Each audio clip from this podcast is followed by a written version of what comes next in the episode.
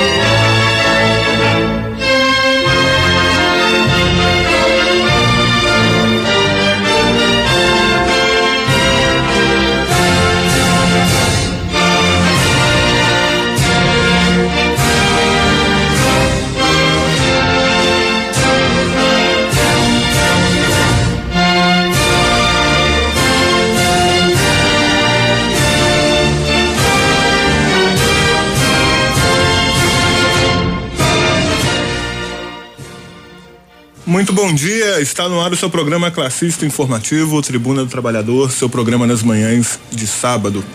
O programa Tribuna do Trabalhador é um programa elaborado e construído pelo Sindicato Marreta, o Sindicato da Construção Civil de Belo Horizonte e Região Metropolitana, e pela Liga Operária. Vamos ao ar todos os sábados, de 8 às 10 da manhã, trazendo para vocês as principais notícias da semana com a ótica da classe operária, da classe trabalhadora, do proletariado. É sempre importante lembrar que a Rádio Autêntica FM também possui um aplicativo para o seu celular Android e iOS. É só você chegar na sua loja digital, na Play Store, no caso dos celulares Androids, e digitar Tribuna do Trabalhador, na verdade não, digitar Rádio Autêntica Favela FM e o primeiro aplicativo que aparecer você instala no seu celular e é super fácil de utilizar, você vai só apertar um botão, que é o botão de play, e quando você estiver, né, já tiver acompanhado sua programação, você aperta novamente, novamente esse botão e o aplicativo se encerra. E aqueles ouvintes que nos mandam mensagens aqui para o nosso programa recebem automaticamente uma resposta onde tem um link que é só você clicar, você também é direcionado diretamente para esse aplicativo. Então, para aquelas pessoas que têm dificuldade em assistir o programa, porque muitos celulares hoje não têm sistema de rádio, ou porque né, moram muito distantes e acompanham a gente pela internet, o aplicativo também é uma ótima opção para você acompanhar não só o Tribuna do Trabalhador, mas também toda a programação aqui da Rádio Autêntica FM. Aos nossos ouvintes que nos acompanham através do nosso podcast, você também tem essa possibilidade de nos acompanhar pelo podcast e também assistir todos os programas posteriores né, do Tribuna do Trabalhador. Lá no Spotify você digita Tribuna do Trabalhador e você vai abrir nossa aba do podcast, onde tem todos os programas desse ano. Então, às vezes você perdeu um programa ou quer né, ter informações sobre uma notícia específica que aconteceu, lá no nosso podcast você consegue ter acesso a isso tudo. Então, para os nossos ouvintes do podcast, um bom dia, boa tarde ou boa noite. Para os nossos ouvintes que estão com a gente agora, muito bom dia. Fiquem com a gente até às 10 da manhã. Sua participação também é muito importante conosco. E lembrando que vocês também podem mandar suas mensagens de texto. Né? Envie suas denúncias, envie suas perguntas aqui para nossa bancada através do número 3282 1045 3282 1045 e participe do Tribuna do Trabalhador, né? Mande sua pergunta, mande aqui seu pedido de abraço para alguém que a gente repassa aqui para os nossos ouvintes. Nossa pauta hoje está bastante interessante.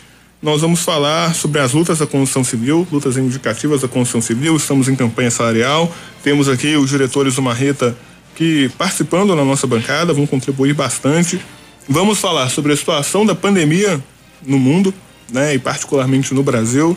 Já temos aí 100 milhões de vacinados no nosso país e estamos vivendo o melhor momento até então, desde o início da pandemia. Né? O número de mortes está baixando, o número de casos também está baixando, grande parte da população né, já está vacinada com as duas doses. Então, vamos falar um pouco sobre isso e vamos falar também sobre uma descoberta da vacina contra a malária. Então, o pessoal que mora aí na região norte do país, né, que tem muito contato né, com esse protozoário, com o mosquito aí transmissor da malária, uma notícia importante aí para vocês, não só aqui também para o nosso país, mas também para os moradores aí de países das regiões da África, que é onde também acontecem, acometem os maiores casos de malária aí no mundo.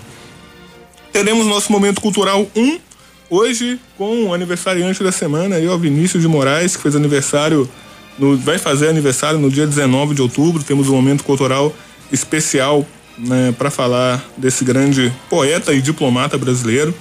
Teremos também a nossa pauta sobre luta pela terra. Vamos falar novamente da situação do acampamento Tiago dos Santos, né, que tem aumentado cada vez mais a repressão naquela região, na região de Rondônia, principalmente aqui no nosso país. Falaremos também sobre as lutas dos povos indígenas, né, que já estão em uma constante luta aí contra né, a questão da demarcação de suas terras e com essa lei aí de e de historicidade, né, de, de presença nas suas terras e que estão né, travando importantes batalhas contra isso. Teremos também mais um momento cultural, nosso momento cultural parte 2, e falaremos também da situação política do modo geral, né, aqui no nosso país. Temos a questão do crescimento da miséria no nosso país, denúncia né, desse judiciário podre, que inclusive a gente vê reflexo disso no próprio julgamento dos presos políticos de Rondônia. Vamos falar sobre o aumento do preço da gasolina, genocídio contra o povo pobre no nosso país, né, e a farra dos políticos e militantes aí com dinheiro público. Né? A gente acompanhou essa semana as verbas das pesquisas voltadas para pesquisa e construção de ciência no nosso país foram cortadas em mais de 90%.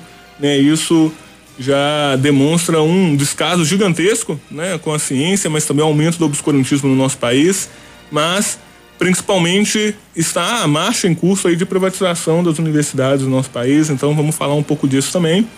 Ontem foi dia do professor, mandar um abraço aí para todos os nossos professores, professora Lívia, que hoje não está aqui, mas que está sempre participando com a gente do Tribuna. Gravou um áudio especial aí em celebração do Dia dos Professores, vamos passar ele posteriormente também no nosso programa. E sem mais delongas, vamos dar início passar aqui para nossa bancada. Hoje temos aqui a nossa bancada recheada com os companheiros do Marreta, com o companheiro Batista. Então, vamos lá. Bom dia, companheiro Eduardo Magrão. Seja bem-vindo ao Tribuna do Trabalhador.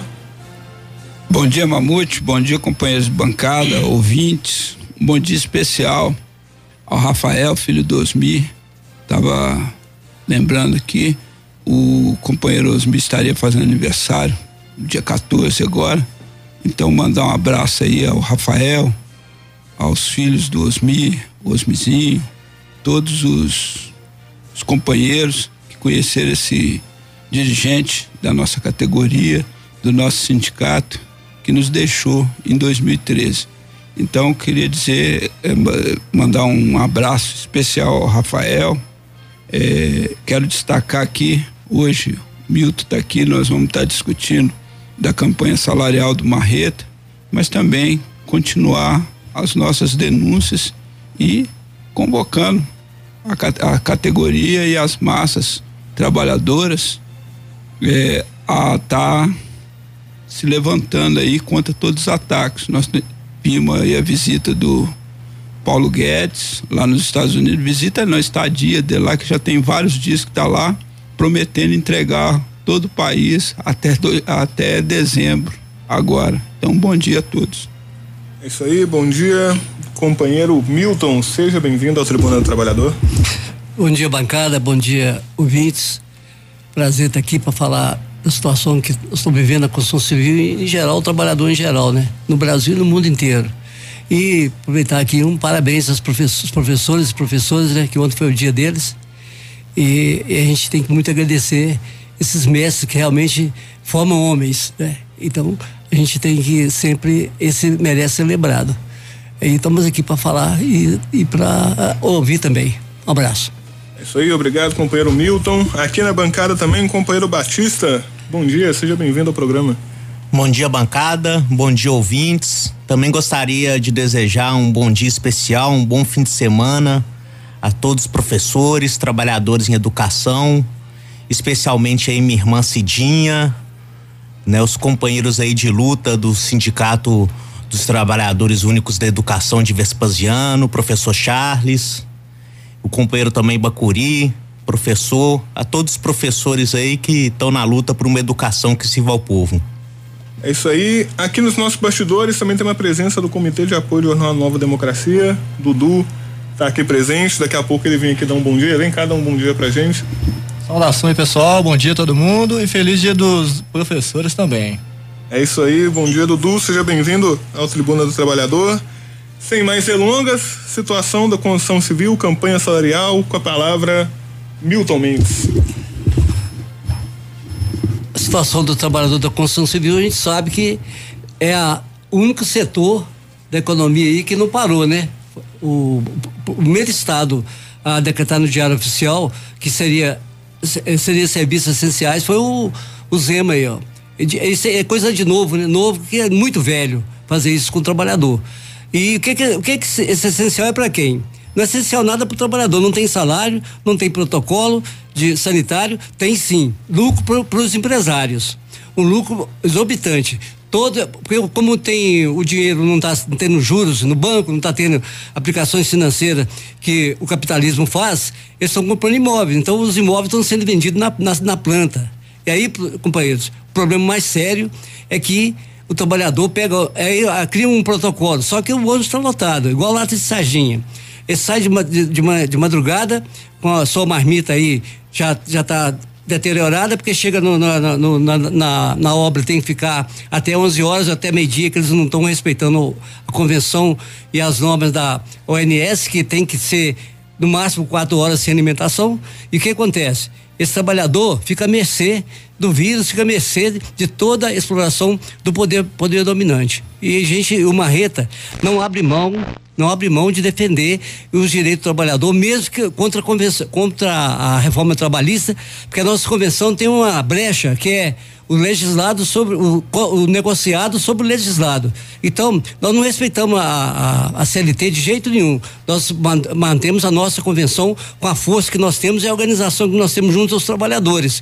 Por isso que nós não respeitamos nada da, da CLT, que tirou tudo do trabalhador, mas não tira do político, não tira do militar, não tira nada deles. A reforma da Previdência também, eles continuam na mordomia. Aí você vê o, o, que já foi falado aqui, ó. Eles decidem tudo aí, a, a, sacanagem com o trabalhador, a exploração com o povo pobre, é em banquetes de mil reais, caldo almoço aí dos deputados, que tá, tá aí, divulgado aí, com, claro aí. É mais de a média é mil reais um almoço com, de um deputado. Quem paga essa conta, gente, somos nós. Por isso não sobra dinheiro para nada. E aí o Marreta tá fazendo a campanha salarial e jogando pesado jogando pesado e, e outro, você vê interessante, o, o, o, item, a cláusula mais importante do, que nós temos hoje, até está falando isso hoje, que hoje é dia da alimentação, onde não tem alimentação para 24 milhões de pessoas que não ficaram 24 horas sem alimentar e não sabe que dia que vai alimentar. Então, hoje é dia disso aí. Qual o campanha mais importante nosso lá hoje? Além do salário que nós estamos pedindo, salário, exigindo salário salário condizente com, a, com, a, com o custo de vida que está aí, o que está acontecendo? A cesta básica nossa. A nossa cesta básica hoje ela é, é uma das coisas mais importantes, porque não tem, não, não sobra dinheiro. Você, se você pagar aluguel, você não compra. Se você comer, você, não, você tem que ir para a rua. Tem que é, ocupar terreno, ocupar, morar debaixo da, da lona preta ou então debaixo de marquise. Então, companheiros, importante, nós estamos lutando para isso aí e temos um selo de controle, criamos um selo de controle para ter onde sai essa cesta, para onde que ela vai, se ela está sendo entregue em casa e qual e, e se ela está dentro do, dos parâmetros da convenção coletiva, que tem todos os itens lá são de, é, de itens de primeira qualidade que, que o sindicato colocou e a, a Assembleia da, de Pauta exigiu isso e nós estamos fazendo isso aí, cobrando seriamente. Nossa campanha já está com mais de 10 milhões de 10 mil panfletos distribuídos. Esses 10 mil transformam-se mais de 20 mil, porque a família lê. Então é muito importante, o carro de som tá na rua, tá fazendo agitação, aí o Magrão vai dar mais detalhe. Só que nós, nesse, nesse caso aí, do, da campanha salarial, a gente sabe que o lado de lá, o lado patronal, ele só quer dinheiro, ele não quer participação de lucro, não quer nada. Ele quer explorar, quer construir arena, edifício de luxo aí, mas o pobre não tem casa. O caso da Coab está fechando agora e não tem, está querendo fechar a Coab, é o único órgão que pode fazer casa para pobre. Depois eu vou falar mais de Coab.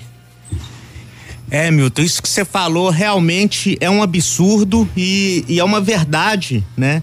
essa situação da farra, né, dessa canalha de políticos aí com o dinheiro suado do trabalhador né? Então saiu uma, uma reportagem aí que, né, que teve acesso por meio do portal da transparência. Os políticos, o Congresso, só os deputados federais gastaram quase um milhão e meio de reais de refeições nesse último ano, contando, né, que eles estão em home office desde março do ano passado. E 2 milhões de gasolina. Então é por aí a gente vê, né? Só para fazer esse contraste, enquanto o trabalhador não tem nada, né? Eles esbanjando aí em banquetes, né, com o dinheiro do povo. É, e isso que foi colocado aqui chega a ser cômico quando a gente vê assim orientações desses economistas, é, como o trabalhador administrar a, mis a miséria que ele ganha, ele fala que o trabalhador não pode se endividar mais de um terço, que o trabalhador tem que ter é, reserva, tem que guardar, só que o salário do trabalhador mal mal dá para comprar uma cesta básica. Nós vemos aí o estudo do DIEESE, que hoje o salário mínimo real ele teria que ser é, uma base de cinco mil seiscentos e pouco. Então hoje é, esse número varia é, de acordo com o câmbio aí do dólar, o mercado e tal. É um cálculo feito desde que surgiu o salário mínimo e uma bandeira que o oportunismo ao chegar no poder deixou de lado, porque o movimento sindical, classista, combativo, sempre exigiu é, as reivindicações dos trabalhadores baseado nesses cálculos do DIES e salário mínimo do DIES. Nós vemos aí hoje um aposentado recebendo um salário mínimo que um remédio que ele compra leva todo o seu salário embora. E aí ele não tem, ele não tem dinheiro para comprar roupa, não tem dinheiro para comprar alimento e tal. E aí vem essa história de Dia Nacional é, da Alimentação. Aí a gente pensa, será que tem que ter um dia para isso? Nós, o dia de alimentação tem que ser todo dia, o povo tem que ter direito à alimentação, à comida e tal. E é para isso, é por isso que também tem, tem que ter direito à terra para trabalhar e produzir e não ficar à mercê de meia dúzia de parasitas desses latifundiários que só produz no agronegócio para exportação. E a campanha do sindicato, quando o Milton coloca aí que a cesta básica tem sido um índice bastante discutido, porque hoje, querendo ou não, ela é a que mais pesa no bolso do trabalhador na, nessa questão. E as empresas tentam ludibriar, tentam driblar a convenção coletiva, tirando a qualidade dos produtos e passando é, produtos de péssima qualidade para os trabalhadores. E como ele também já falou, na campanha passada nós, nós tivemos é, o êxito de colocar o selo de controle, no qual nós temos tomado pé de toda a realidade que corre por trás da questão da cesta básica e isso tem nos ajudado muito a estar tá fiscalizando e estar tá indo para cima das empresas exigindo. Só que ainda o selo de controle, ele é como indicação. Nessa campanha salarial, nós estamos exigindo, os trabalhadores da construção civil estão exigindo selo é, de controle obrigatório. E também a reposição do INPC, mais o ganho real, participação no lucro e resultado, que a cesta básica seja entregue em casa, chega desse negócio, trabalhador pegar a cesta básica, que todo mundo, até a gente fica até feliz e triste no mesmo tempo, porque a gente fica feliz que outras categorias vê os trabalhadores da construção civil carregando a cesta, fala assim, aquela cesta é boa para levar para casa e tal.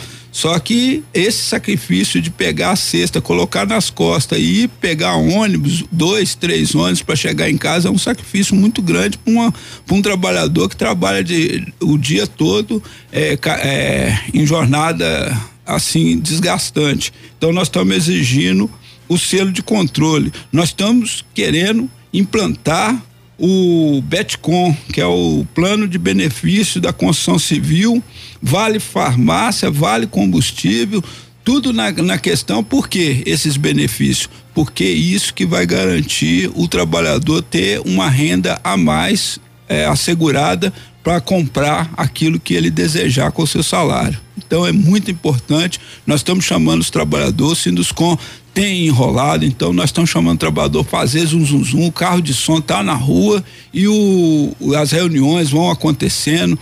Inclusive noticiar mais uma reunião que fizemos lá no na Caparaó, ali no Vale do Sereno, é, nós estamos fazendo zoom, zoom e como lá tem problema de qualidade de cesta básica, nós levamos a cesta básica, mostramos a cesta que o trabalhador merece da construção civil e na ocasião fizemos um sorteio da cesta para um dos trabalhadores. Não é costume do sindicato, isso nós deixamos claro, mas isso é porque nós queremos comprar a briga direto com a direção da Caparaó e levamos uma cesta que para nós ela não, ela não atende a categoria, mas é melhor do que a que a própria Caparaó entregou. E lá deixamos essa cesta, sorteamos a, a boa para o trabalhador e falou: essa cesta aqui é para entregar para o comprador da empresa para eles ver qual a qualidade que exigimos, que tem que ser superior a essa. Então é isso que a gente tem feito aí, várias reuniões.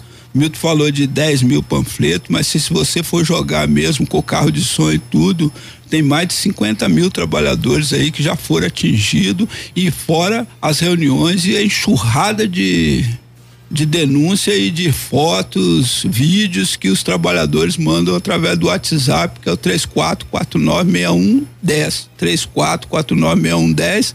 Então esse é o WhatsApp da denúncia Marreta. É isso aí.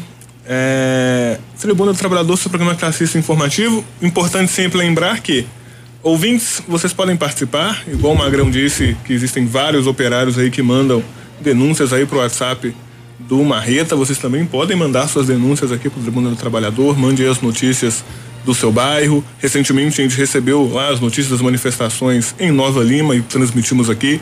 E isso é super importante porque a gente vê a dimensão da luta do povo, né? Cada vez mais é o povo tem se levantado, tem reivindicado seus direitos justos e isso é uma coisa que a gente sempre bate nessa tecla aqui do programa, né? Rebelar-se é justo e a única forma né, do povo conseguir né, garantir algum direito, mesmo que seja mínimo, é através da sua luta, né, não, Milton? Isso aí.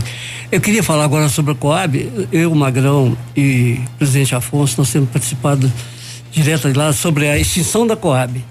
E nós não, o sindicato não concorda com isso de jeito nenhum, e muito menos os trabalhadores.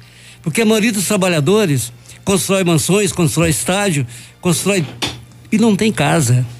Aí na pandemia, foi falado sim, foi pedido, fique em casa. Ficar em casa, que casa que ele ia ficar, companheiro?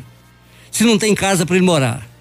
Se ele muitas vezes mora de favor, ou, ou, ou ele está morando é, de aluguel e não consegue pagar isso. A Coab é o único órgão do governo que está há 56 anos, desde agora dia 18 de agosto. Eu estou lá desde 53 anos como funcionário lá, fui presidente da Senco 22, 23 anos, Associação dos Empregados da Coab, e o sindicato junto com a Senco e junto com os trabalhadores e os mutuários, que é o principal objetivo da Coab, atender os mutuários, está fadada a ser extinta. Só que ao mesmo tempo que está fadada a ser extinta, a gente sabe que não vai acontecer. Porque lá é um cabide de emprego. Como é que o governo vai acabar com ele? Vai mudar o nome dela, a tendência é mudar o nome dela, vender para iniciativa privada e manter o seu cabide de emprego lá, que são seus seus as pontes que ele tem que colocar no, no, no, no, emprego para ter renda. O próprio presidente, ex-presidente da Coab, que iria acabar com ela, Bruno Larencar, ele agora tá já saiu da Coab, foi tirado, vai colocar agora uh, os políticos do governo para até fazer é, ter aliados para a eleição de 2022. Então esses políticos que estão entrando para lá agora, que o novo no, na própria campanha dele do Partido Novo não ia ter político no, nas estatais. Ia ser por critério técnico. Que critério técnico é esse? Chegou lá, já saiu de lá, o ex-presidente já caiu lá no vice-governadoria, vai ser assessor do vice-governador. Então esse pessoal não fica sem emprego. Eles ficam sempre mamando na teta e o povo que paga. Então a Coab está muito. Nós estamos preocupados com isso, então tem uma, uma, comissão em defesa da Coab. Nós já estamos participando de, de passeata, participamos de duas audiências públicas na Assembleia Legislativa. Então, então nós somos mobilizados para isso. Só que se acabar esse, esse, a empresa, a Coab, Companhia de Habitação, vai aumentar a lona preta. E vai aumentar a ocupação também, porque tem que morar. E aí tem que ocupar a Praça da Liberdade, ocupar tudo enquanto tem de, de que está perto desses políticos, eles, não, eles mas não enxergam. Eles não enxergam que o pessoal, a pobreza está só aumentando. E quem está na rua aí não é só mendigo, não, gente. Está na rua é desempregado. Está na rua sem casa. E o sem teto precisa de fazer o quê? Ter um, um, um, programa de habitação. A gente fala muito, a gente fala sempre lá no sindicato e nas obras. Se o camponês cruzar o braço, o pequeno camponês, porque ninguém comer cana e, toma, e álcool puro e, e, e soja. Se o camponês cruzou o braço, a cidade não come. Se a construção civil, os trabalhadores cruzarem o braço, não sai um edifício, não sai um prédio do chão. Então, e precisa, a Coab é interessante, é importante, porque dá emprego, você vai fazer um conjunto habitacional, tem emprego, tem, eh, tem movimento uma cadeia. Agora, se ela for é, fazendo o que estão fazendo aí, falando, ou vender ou acabar, o governo vai pagar a conta. Nós vamos cobrar do governo essa conta. Muito sério. E é com organização e levante, falou? E você está falando sobre essa questão da habitação, Milton? O povo, na verdade, não está tendo direito a nada, né? A gente falou, não está tendo condição de comer o preço que está a comida. Também o preço do gás que não para de crescer né, de aumentar, todos os dias um aumento, já aumentou, quase que dobrou o preço já este ano. Tem lugar aí que o botijão de gás já passou cem reais, 120, 100, 130 reais, 10% de um salário, só o gás, né? E o cara tem que pagar energia, tem que pagar o aluguel, aí não tem condição, aí acaba indo, indo, indo pra rua, acaba né? Igual você falou no início do programa, tanta gente não tá sabendo nem como que vai fazer para alimentar. E também o preço do combustível, né?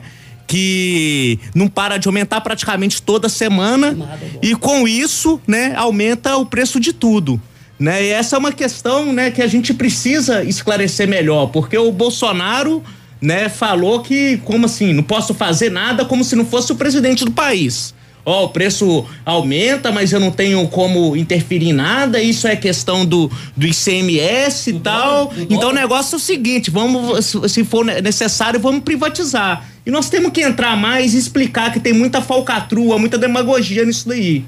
Além das demagogias, tem as falácias também, né? Nós temos hoje na Petrobras, quem toma conta lá são generais. Saiu um, entrou outro, que agora é o Silvio Luna, né? É, inclusive a, a IPET soltou nota em setembro é, de cinco falácias do, do, do general Silvio Luna, é, justamente essa questão dos preços que o Bolsonaro quer tirar o corpo fora. Ele fala que na, no preço da gasolina C, é, a Petrobras tem só um terço, né? Uhum. Ou seja, de seis reais, dois reais e que isso aí ele, ele, ele atribui a outros, outros fatores e não a política aplicada aqui no país. Nós falamos sempre, você não basta você tirar o político é, sem mudar a política, sem mudar esse sistema. O sistema financeiro do país é um sistema voltado a atender o imperialismo por isso que quando a gente cita aqui, a gente fala de capitalismo burocrático. Porque ele é burocrático? Porque ele é totalmente dependente do capital externo. Então ele vive não para a soberania do país, para o crescimento do país, ele vive para a especulação financeira, para esses grandes investidores que vêm lá de fora como parasita e aqui por isso que as indústrias aqui no país não se desenvolvem. Por quê?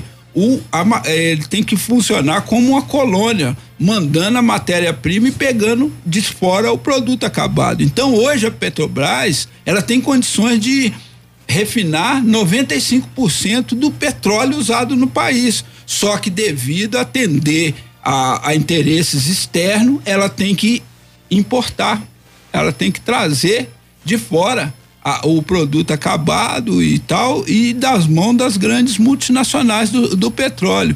E o preço é regularizado pelo imperialismo norte-americano, principalmente, que manda na organização mundial, né, que controla o petróleo. Então, essas falácias, tanto do presidente, do presidente da República quanto do presidente da Petrobras, nada mais é do que a tentativa de sucateamento e entrega é, da, da empresa a preço de banana. Nós vimos aí que entre, é, entregaram, começou o processo de privatização e eles entregaram é, é, refinarias aí, cinco poços, é, entregaram cinco poços aí a preço de banana. É, aquela, tô esquecido agora o nome dela, que é a questão lá da, lá de, da Bahia, que foi entregue a 165 é, é, 1,650 bilhões é uma um poço que uma parte da Petrobras é, de refinaria que é a única no país que produz uma substância que é na fabricação de chocolate, de chiclete, e tal, além de, de 30 outros produtos, entre eles diesel, gasolina e tal, e, e foi entregue, entregue a preço de banana e ela foi construída justamente na campanha do petróleo é nosso em 1950. Então isso é entrega da soberania nacional. Então, só durante a pandemia, né? Só durante a pandemia agora já foi vendido 53 campos de extração de petróleo, 39 plataformas, né? Que são aquelas plataformas no, no mar, 13 mil quilômetros de gasoduto e 124 postos de gasolina, além de 12 unidades de geração de eletricidade, né? Por meio de é, é, processamento do gás natural. Agora, o que, que é importante assim deixar bem claro quando a gente fala essa questão do dólar é o quê? O preço do que é vendido a gasolina, né? Ele tá aumentando tanto porque o dólar tá no valor que tá, de mais de cinco reais. A gasolina, né, que é produzida, que é retirada do nosso país, do nosso re, território, é regulada por uma imposição de um país estrangeiro, no caso, os Estados Unidos. Né? E aí, né, a única maneira de ter uma política de preço que consiga né, é, minimizar essa situação é colocando né, a gasolina como o, o parâmetro para vender ela, os reajustes, pelo real. Só isso daria uma diferença de 500%, que é a diferença da nossa moeda, o real, para moeda norte-americana. Aí fica o, o, dólar, aí fica os especialistas falando tudo como se fosse só uma questão assim da instabilidade política, uma coisa do mercado e tudo, mas a verdade é o seguinte, por tudo isso que o Magrão falou, do caráter da nossa economia, o nosso país, por ser um país subjugado, um país dominado, a nossa moeda nunca vai ter o mesmo peso, o mesmo valor que a moeda estrangeira. Então, a, a, o real sempre vai estar tá desvalorizado frente ao dólar. Então, enquanto perdurar essa política, é uma política para quebrar a Petrobras e logo vender ela para os gringos, que é o que está acontecendo. E a refinaria Landulfo Alves, que fica na Bahia, e foi entregue aí a 1,65 bilhões de dólares e isso é uma refinaria de grande porte é, a gente tem uma mensagem aqui de um ouvinte, acho que é uma pergunta até direcionada para o próprio Magrão. Bom dia, sou o Roger e trabalho com aplicativo de entregas. Ouvi que hoje é o dia da alimentação e gostei do que o Magrão falou. E nós, que trabalhamos em aplicativo, levando comida para muita gente, estamos em greve, em luta por direitos. Vocês vão falar disso hoje? Um abraço. Obrigado, Bom, Roger, pela mensagem. A gente quer, quer agradecer o Roger até para levantar a bola aí, porque nós estamos justamente discutindo a questão do preço do petróleo e do combustível, né? Que isso atinge diretamente os, os aplicativos. Muitos companheiros que viveram, é, vivem do aplicativo exclusivamente assim, é, acabaram aumentando muito as suas dívidas justamente por causa do preço do combustível.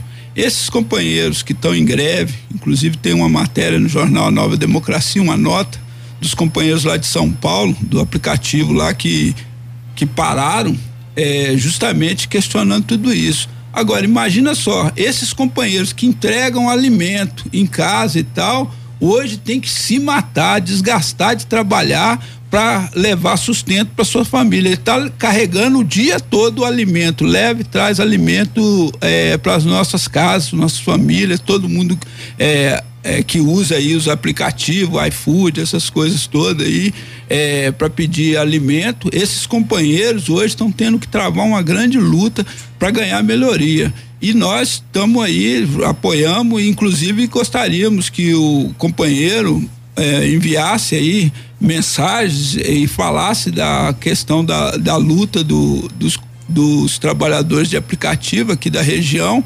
justamente para a gente estar tá tratando disso melhor e mais aprofundado lá na frente. Mas é uma justa luta e nós apoiamos. Agora, só para a gente ter uma dimensão da situação né, desses trabalhadores né? Depois de muita luta dessas greves lá em São Paulo, e já vem acontecendo há bastante tempo mobilizações, principalmente do pessoal de, da entrega de iFood, da entrega nacional. de alimentos, né? que é, eles conseguiram um reajuste de 8% da iFood, que é o principal, né, monopólio desse setor, sendo que só a gasolina aumentou 39% no ano, né? Então aí a gente vê, recentemente estava conversando com com o Uber, ele falou que ele tem que trabalhar aí 12 horas por dia, seis vezes na semana para conseguir colocar a comida dentro de casa. Porque o preço que tá a gasolina, né? Quem usa aplicativo sabe, às vezes você tá chama, chama Uber e tudo, e às vezes o, o, o, você não consegue se for a viagem pequena, porque não tá compensando pro cara rodar. O dinheiro fica todo na gasolina, né? E aí as empresas não repassam né, é, é, não reajustam o valor que passam para o trabalhador, né, tira tudo do couro do trabalhador, né? Então, é um absurdo, é uma luta mais do que justa e cada vez mais a pessoa tendo que estender, trabalhar 12, 13, 14 horas, trabalhar em vários aplicativos para poder levar o pão para dentro de casa. Bom, a gente sabe, nós todos sabemos que tudo que vem lá de fora é para explorar mais aqui. O Uber, quando chegou aí, teve uma rejeição violenta. Os próprios é, prefeitos e governadores não apoiavam o Uber. Na hora que ele teve uma propina lá de 5% para a prefeitura, para os governos aí, para os administradores do, do, do governo, o Uber foi liberado. Só que esse 5% quem está pagando é o, é o dono do, do, do, do, do é o que dirige o Uber. Nem é dono, porque a, a maior monopólio que tem de aluguel do, do Uber é a Localiza. A Localiza, o ministro, o, um, um dos ministros é o dono da Localiza, já saiu porque ele, ele já conseguiu o que queria lá dentro do governo. Então, é um monopólio violento. E aí, companheiro, você fica olhando aí, ó tem tudo para as transacionais. As transacionais tem tudo. Tem anistia de dívida, todas as telecomunicações, é, siderurgia, ao, ao longo desses anos aí tem anistia bilionária, trilionária de dívida de imposto e nós, o que tem carteira assinada, quando tem, tem que pagar imposto. Quem paga imposto é o pobre. O rico não paga. Por exemplo, a Belga Mineira, quando comprou a Suminas, ela tava no, disse que estava no vermelho há 20 anos, não pagava imposto. Foi lá e comprou a Suminas. Sabe por que, ela comprou a Suminas? Porque não foi com o dinheiro dela, ficou do BNDES. Por que, que o governo tira o dinheiro do BNDES para comprar absorvente para as mulheres que estão aí sem absorvente? Por que, que não tira o dinheiro do BNDES e, e para de pagar almoço de, de mil reais por, por dia para deputado? Por que, que não tira dinheiro do BNDES? Porque o, a Caixa Econômica não financia habitação. Por que, que não pega o dinheiro do BNDES e põe para se financiar a habitação, financiar a Coab? Desde a queda do BNH, o BNH quebrou, não foi só por causa de habitação, não. O governo da época militar emprestou dinheiro para o governo paraguai pagar parte da, da Itaipu e não recebeu dinheiro até hoje. Então não precisa falar que tem governos aí emprestando dinheiro lá fora, que todos emprestaram, deram dinheiro, não emprestaram, deram dinheiro. E o capital estrangeiro está aqui muito forte porque eles são agiotas, nós pagamos juros exorbitantes. Então, banco não perde dinheiro, companheiro. Banco não perde. Então, precisa desse governo começar a pensar, ter dignidade é, é, tira, falar que não tem dinheiro para comprar absorvente para as mulheres pobres, isso é indignação total de todo o povo, entendeu? Isso aí tem que cobrar, não pode deixar de cobrar.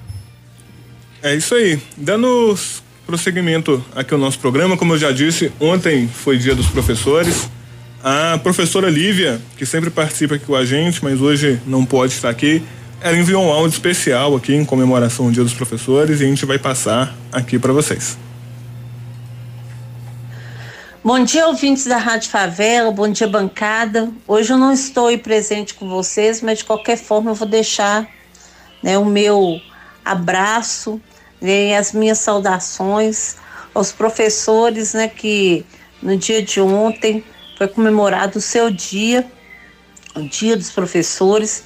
E eu gostaria de mandar saudações combativas e classistas a todos os professores, em especial aos que diuturnamente estão nas escolas públicas do Brasil enfrentando todo tipo de adversidade e de ataques diretos do Estado contra a educação pública gratuita e serviço do povo.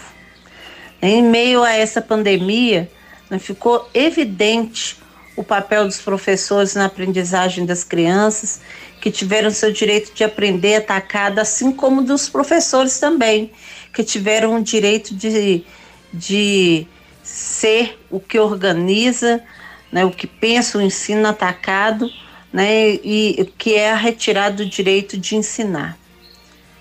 Por esse fato, esse ano em especial, né, ano passado também, né, esse dia se reveste de luta e de perspectivas né, da necessidade da organização para uma escola como um espaço de resistência, de debate, que envolva professores, estudantes, famílias, tornando a escola um espaço de luta.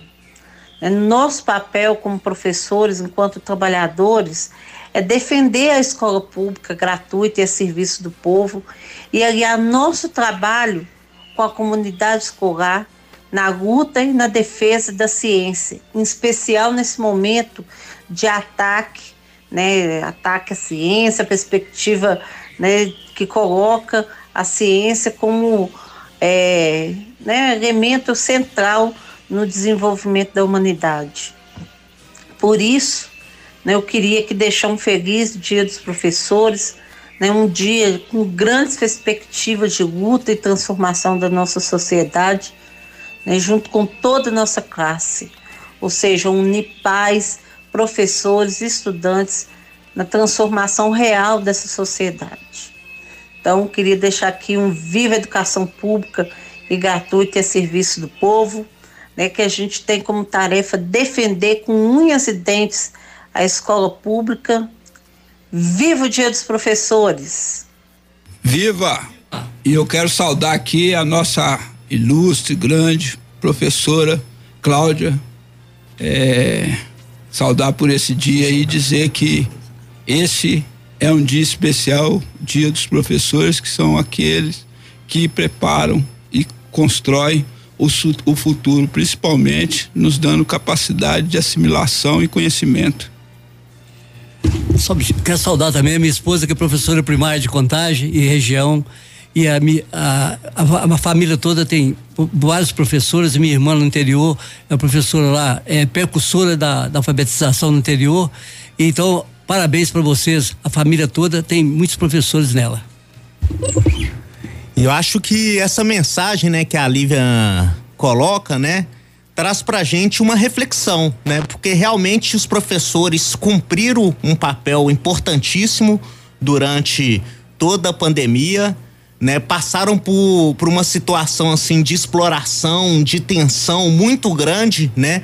Com a questão do ensino à distância, uma sobrecarga de trabalho, né?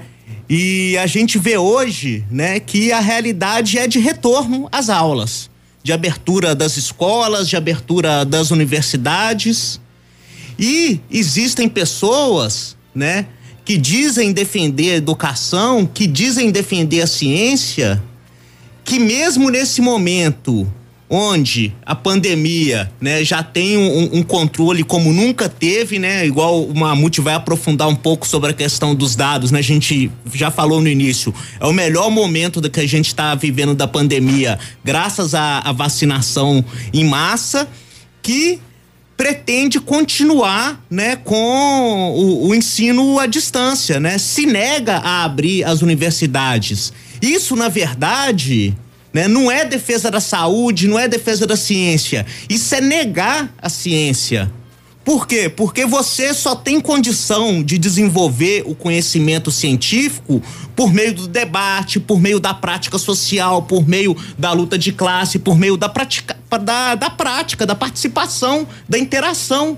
Não tem como a gente achar que as pessoas vão se instruir por meio do celular por meio da internet, esse culto que tem de que hoje todo mundo sabe tudo, porque tem acesso à internet, isso é uma grande bobagem.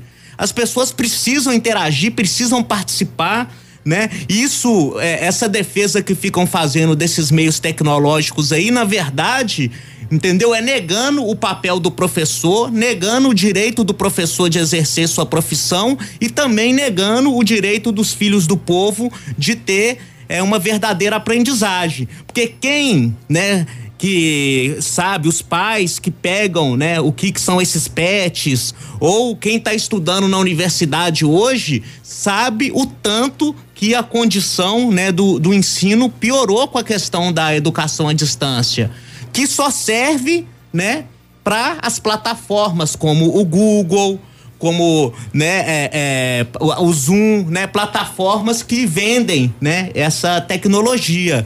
Né? Então é muito importante isso que a Liva falou. Né? Então, celebrar o dia do professor hoje né, é celebrar essa mobilização junto com os estudantes dentro de sala de aula, né? Tanto as crianças e principalmente os jovens e os adultos, com maior razão ainda, né, no atual momento tem todas as condições de assegurar sua né, de assegurar as, as questões sanitárias para estar tá desenvolvendo e voltando né, as escolas para poder continuar estudando, né, que é o que a gente espera, né, para os filhos do nosso povo, né? Exatamente. E é importante, né, falar sobre essa questão da educação, falar da importância não só dos professores, mas quando a gente fala disso, a gente lembra necessariamente da importância né, do desenvolvimento científico no nosso país.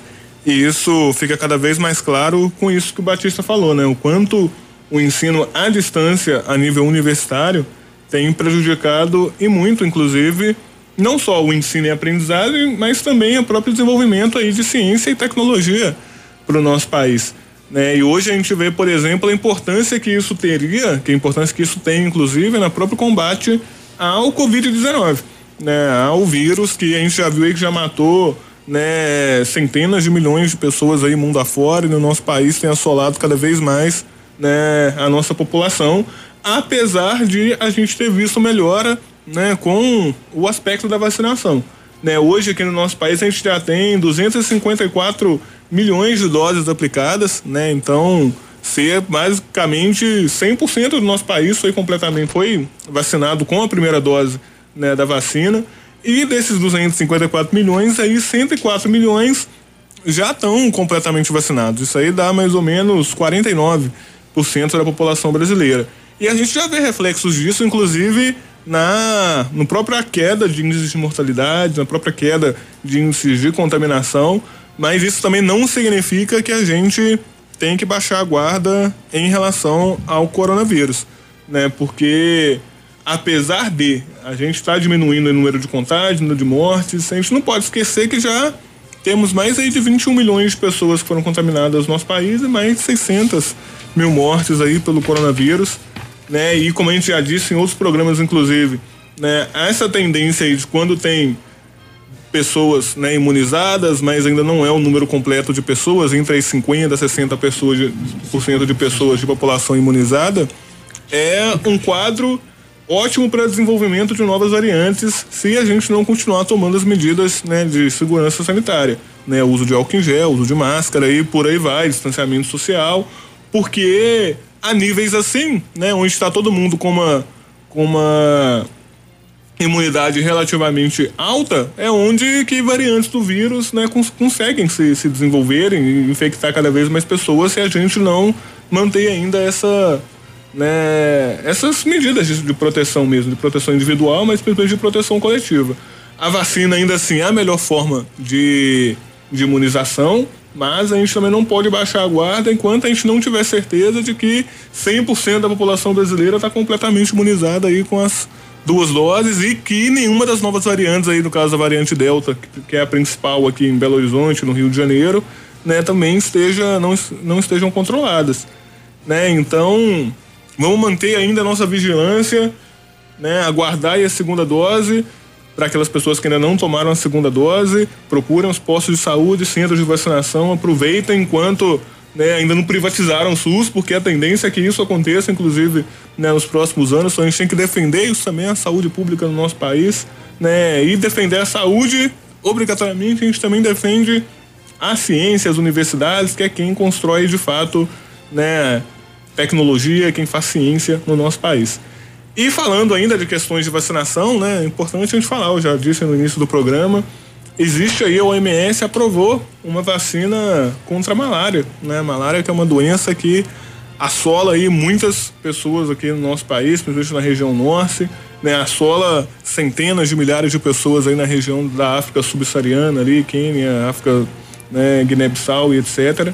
Então é importante a gente divulgar isso, né? Uma vacina que é um pouco diferente porque a malária ela não é transmitida, né? O que causa a malária não é um vírus, mas é um protozoário chamado plasmodium, né? Que tem como seu principal aí agente, né? Que é o que mais contagioso, que é o que mais mata, principalmente na África, é o plasmodium falciparum.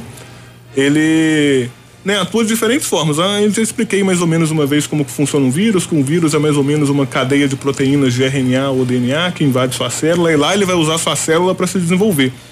Um protozoário não, um protozoário já ele já consegue se desenvolver sozinho, inclusive ele consegue até se diferenciar em macho e fêmea para conseguir gerar novos protozoários. E no caso da malária, ela vai atingir principalmente nossas células sanguíneas, então isso dá um grande problema aí para as pessoas que são afetadas né? E morrem centenas de pessoas aí de malária todos os dias no mundo, né? E morrem também, inclusive, muitas crianças.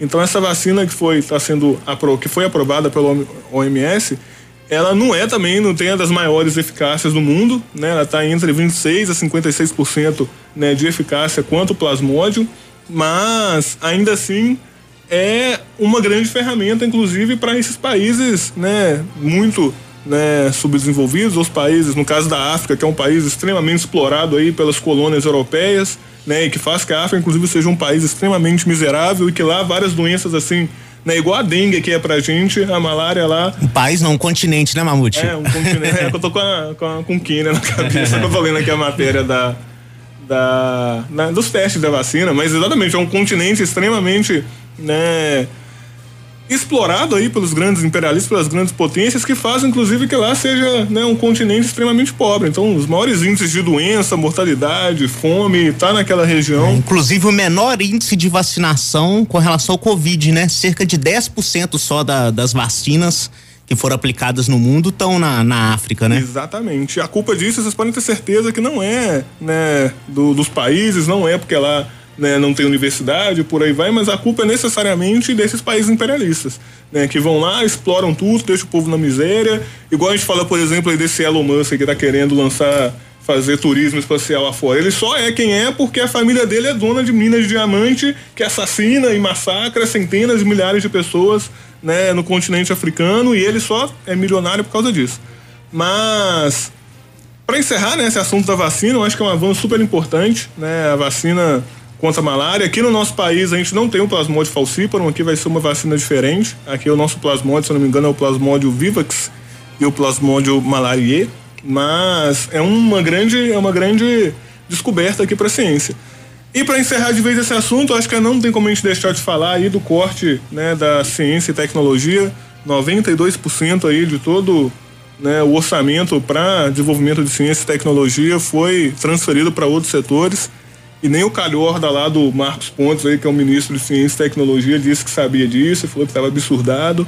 Mas isso só prova cada vez mais, inclusive, que a ciência né, também é uma questão de classe. Né, porque enquanto tá lá, ah, vamos botar um astronauta lá como ministro, o cara foi pro espaço, deve saber muita coisa, não sei o quê, e não faz, não fez absolutamente nada, nem para defender, né, para ir contra esses cortes, mas também quando queimaram todos os arquivos lá do CNPq, apagando centenas de dados né, milhares de dados aí sobre ciência do nosso país. E, infelizmente, esse corte de 600 bilhões afeta, inclusive, o projeto aqui de vacina do FMG. Né, o centro de vacinas, que seria como se fosse o centro de. O CT Vacinas do FMG, né, que seria como se fosse lá o próprio centro que desenvolveu né, a vacina da. Da. Qual que foi a vacina? Qual que foi a vacina? AstraZeneca, lá em Oxford. Seria como se fosse exatamente um centro parecido com aquele cortaram as verbas, não vai mais acontecer, então isso vai ser um grande é um grande impacto aí para a produção da nossa vacina nacional, que a gente vem falando há muito tempo que tinha tudo para ser uma das melhores, inclusive do mundo. E vocês podem ter certeza que isso aí não foi por acaso. Então, para encerrar, vamos aqui é, lembrar todo mundo, né? Tome as medidas de segurança, continue aí se protegendo contra o coronavírus. Vamos defender a ciência e a universidade no nosso país aí, em meio a todos esses ataques e cortes, tentativas de privatização. A única solução que a gente tem é o povo assumir né, a frente dessa luta. E é isso. Temos agora o nosso momento cultural. Vamos lá para o nosso primeiro momento cultural. Aí, os nossos ouvintes que não conhecem Vinícius de Moraes vão passar a conhecer agora. Momento cultural hoje especial em comemoração ao seu aniversário, que ocorreu no dia. que vai ocorrer no dia 19 de outubro e vamos aqui transmitir um trecho, né, vamos transmitir na íntegra o seu poema Operário em Construção. Olá, ouvintes! Nesse bloco temos mais um aniversariante da semana, Marcos Vinícius da Cruz de Melo Moraes, o poeta, dramaturgo, jornalista, diplomata, cantor e compositor brasileiro, mais conhecido simplesmente como Vinícius de Moraes.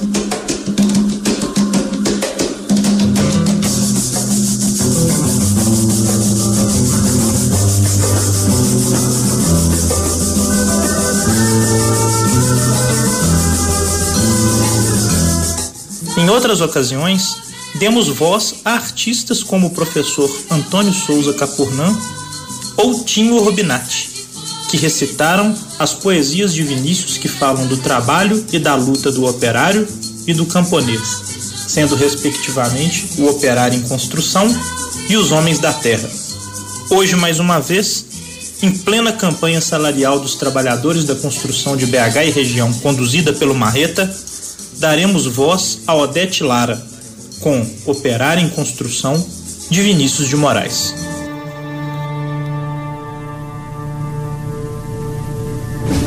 Era ele que erguia casas onde antes só havia chão. Como um pássaro sem asas, ele subia com as casas que lhe brotavam da mão. Mas tudo desconhecia da sua grande missão não sabia, por exemplo, que a casa de um homem é um templo, um templo sem religião. Como tampouco sabia que a casa que lhe fazia, sendo sua liberdade, era sua escravidão. De fato, como podia um operário em construção compreender por que um tijolo valia mais do que um pão? Tijolos ele empilhava com pá, cimento e esquadria. Quanto ao pão, ele o comia. Mas fosse comer tijolo. E assim, o operário ia com suor e com cimento, erguendo uma casa aqui, adiante um apartamento, além uma igreja, à frente um quartel e uma prisão. Prisão de que sofreria, não fosse eventualmente um operário em construção. Mas ele desconhecia esse fato extraordinário: que o operário faz a coisa e a coisa faz o operário. De forma que certo dia à mesa, ao cortar o pão, o operário foi tomado de uma súbita emoção ao constatar assombrado que tudo naquela mesa garrafa, prato, facão era ele quem os fazia.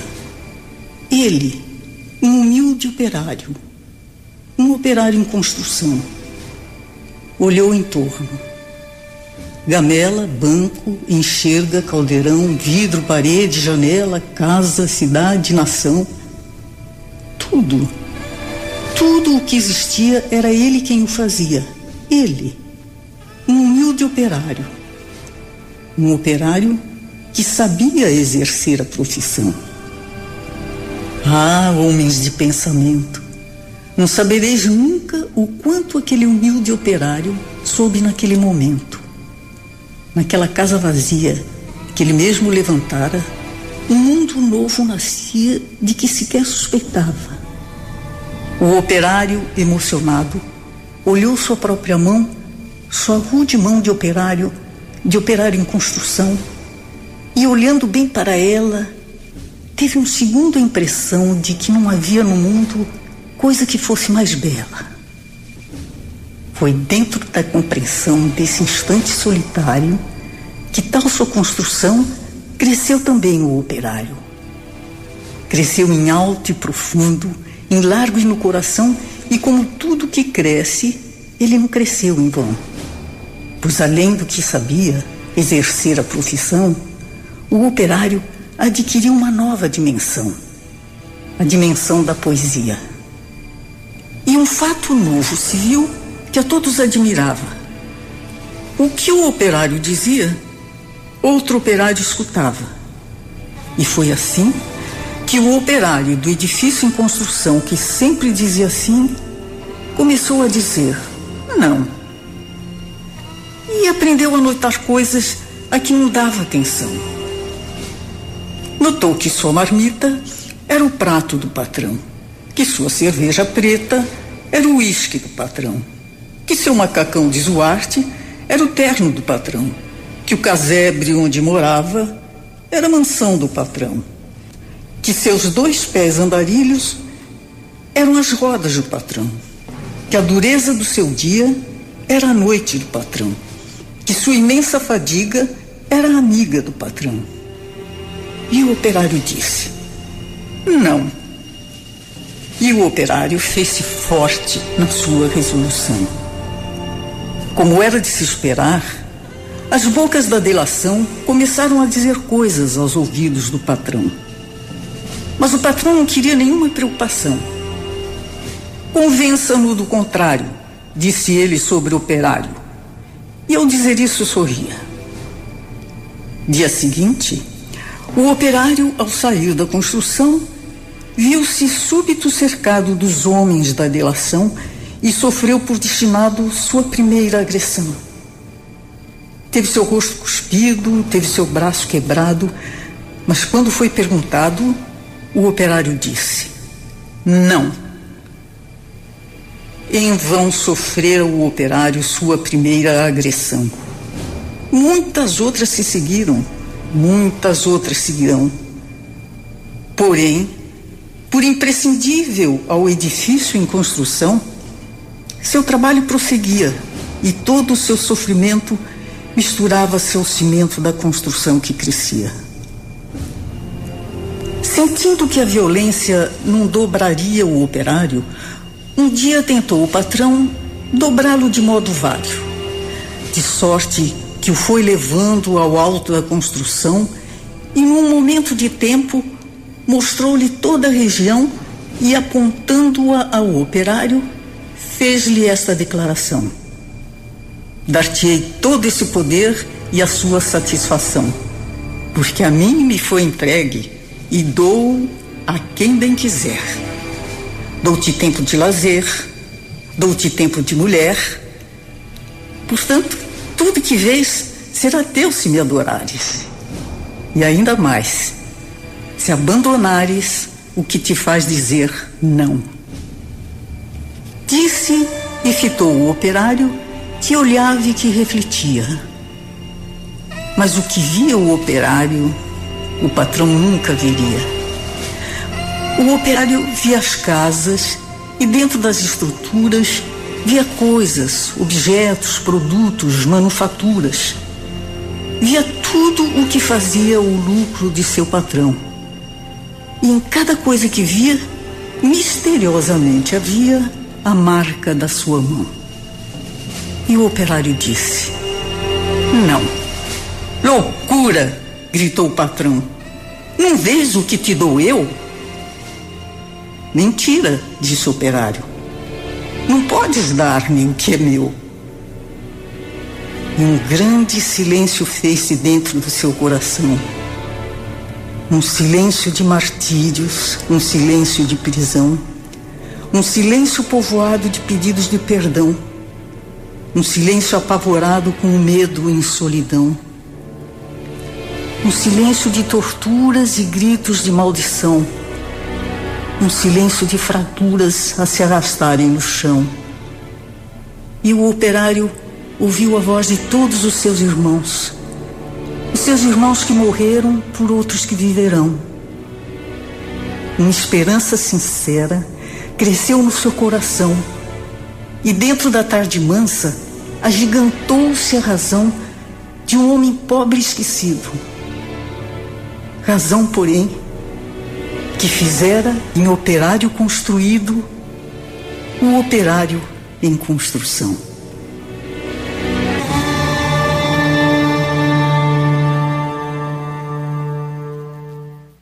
É isso aí, esse foi o nosso momento cultural aí, Operário em Construção, obra de Vinícius de Moraes. Vamos agora aproveitar para a gente passar o resultado dos ganhadores do sorteio do Sexta Já. Então aqueles que concorreram, fiquem atentos, vai que seu nome seja apresentado aqui como um dos ganhadores. Boa sorte a todos que competiram e faremos outros sorteios como esse aqui no nosso programa. Bom dia, ouvintes do programa Tribuna do Trabalhador. Em especial aos trabalhadores da construção que estão ouvindo o programa agora. Eu sou a Thaís, administradora do Marreta, e é com satisfação que anunciamos os novos vencedores do sorteio do Sexta Já. As empresas onde eles trabalham adquiriram no site Sexta Já o selo de controle da cesta básica, que é obrigatória para as cestas entregues aos trabalhadores da construção. O selo de controle é uma iniciativa de sucesso que já conta com avaliação positiva de centenas de trabalhadores, que além de receberem cestas básicas de qualidade, concorrem a prêmios. E os sorteados são Alceno Pereira de Souza, da empresa Liberdade Imóveis, Isaac William Rosa, da empresa Liberdade Imóveis, e Adriano Souza Durães dos Santos, da empresa Urba Servente. Cada sorteado vai ganhar uma mini churrasqueira e um kit de facas. Se vocês estiverem nos ouvindo, ou se algum colega estiver ouvindo, conte a novidade aos vencedores. O Sexta Já também entrará em contato por telefone com os vencedores para combinar a entrega dos prêmios. Gostaríamos de anunciar também mais uma novidade. Nesse mês de outubro, entrou em funcionamento o Betcom Benefício dos Trabalhadores da Construção, um novo projeto do Departamento de Benefícios do Marreta. A partir de agora, os trabalhadores que têm desconto da cota negocial em seus contra-cheques têm direito a desconto nas consultas no Departamento Médico do Sindicato e nas clínicas conveniadas, Saúde e Évora, bem como em todos os estabelecimentos do Guia de Convênios do Marreta. Para utilizar este benefício, o trabalhador deverá fazer a carteirinha do Betcom Stick BH, no valor de R$ reais. As carteirinhas poderão ser físicas ou digitais. Apresentando a carteirinha nos estabelecimentos, o trabalhador terá descontos especiais. Na clínica do Marreta, na sede do sindicato, as consultas saem a 42 reais. Tudo isso de forma moderna e ágil, informatizado, sem burocracia. Importante, podem participar do Betcom trabalhadores do canteiro de obras e do escritório. Entre em contato com o Departamento de Benefícios do Marreta pelo WhatsApp 31 98777 6110. Repetindo, 31 98777 6110 para mais informações. Obrigada e bom dia a todos. É isso aí, parabéns a todos os ganhadores aí do Prêmio Sexta Já. E fica aí a dica para os que são associados ao sindicato. Associem-se também ao Betcoin e ganhem aí uma série de benefícios. Mensagem aqui do nosso ouvinte José Divino. Bom dia, parabéns a todos os professores. Bom dia, José Divino. Parabéns a todos os professores. Continue com a gente. José Divino sempre mandando mensagem aqui para o nosso programa, participando ativamente. Vamos falar agora de luta pela terra. A gente já há algum tempo vem denunciando aqui a situação dos camponeses em Rondônia, né, do acampamento Thiago dos Santos. Denunciamos, inclusive, a prisão dos presos políticos lá do, do acampamento. E ainda assim seguem em marcha grandes repressões aí por parte da Força Nacional, por parte da polícia, dos pistoleiros, aos acampamentos né, lá em Rondônia, como contra a ofensiva do Estado ao avanço dos camponeses e a derrota aí que os camponeses né, impuseram sobre os latifundiários e sobre a polícia né, e a Força Nacional lá em Rondônia, quando conseguiram fazer a retirada estratégica no meio da madrugada, em meio a um cerco policial e não serem vistos, não serem pegos, mostrando inclusive né, a importância de você ter o domínio da sua área. Quem conhece de fato o campo são os camponeses. E vou passar aqui agora para o Batista fazer as colocações, dar uma pincelada sobre quais são os fatos que estão acontecendo aqui para os nossos ouvintes. Então, é, lá em Rondônia, especificamente no município de Porto Velho, né, existem dois grandes acampamentos, que é o acampamento Tiago dos Santos e o acampamento Ademar Ferreira. São centenas de, de famílias, milhares de pessoas que estão resistindo bravamente, né? Saíram imagens belíssimas para quem quiser ver assim no jornal Nova Democracia, né, de assembleias e manifestações desses camponeses, né, que já estão há, há mais de um ano lutando por essas terras, que são terras do Estado que foram roubadas pelo grileiro, muito conhecido tanto em Rondônia quanto nacionalmente, já foi denunciado várias vezes como ladrão de terras públicas. É, apelidado de Galo Velho, né, o latifundiário Antônio Martins dos Santos. Esse latifundiário, né, junto, né, com o governador de Rondônia, Marcos Rocha, e o secretário de Segurança Pública, Elcio Pachá, que a Liga sempre se refere a ele como carniceiro de Santelina, porque teve participação direta no massacre acontecido em 95, né? Essa canalha toda de latifundiários, de militares, né? Eles estão preparando um novo massacre contra os camponeses. Cercaram a área, fazendo cercos ilegais na área, enfiaram polícia para tudo quanto é lugar lá no meio do mato, junto com o pistoleiro que eles andam para baixo e para cima, com fuzil, com arma de, de grosso calibre, estão dando tiros, já assassinaram pessoas como aconteceu né, em agosto, quando invadiram, né, o acampamento Ademar Ferreira e mataram três trabalhadores em execução sumária o Amarildo e o seu filho Amaral e o Kevin.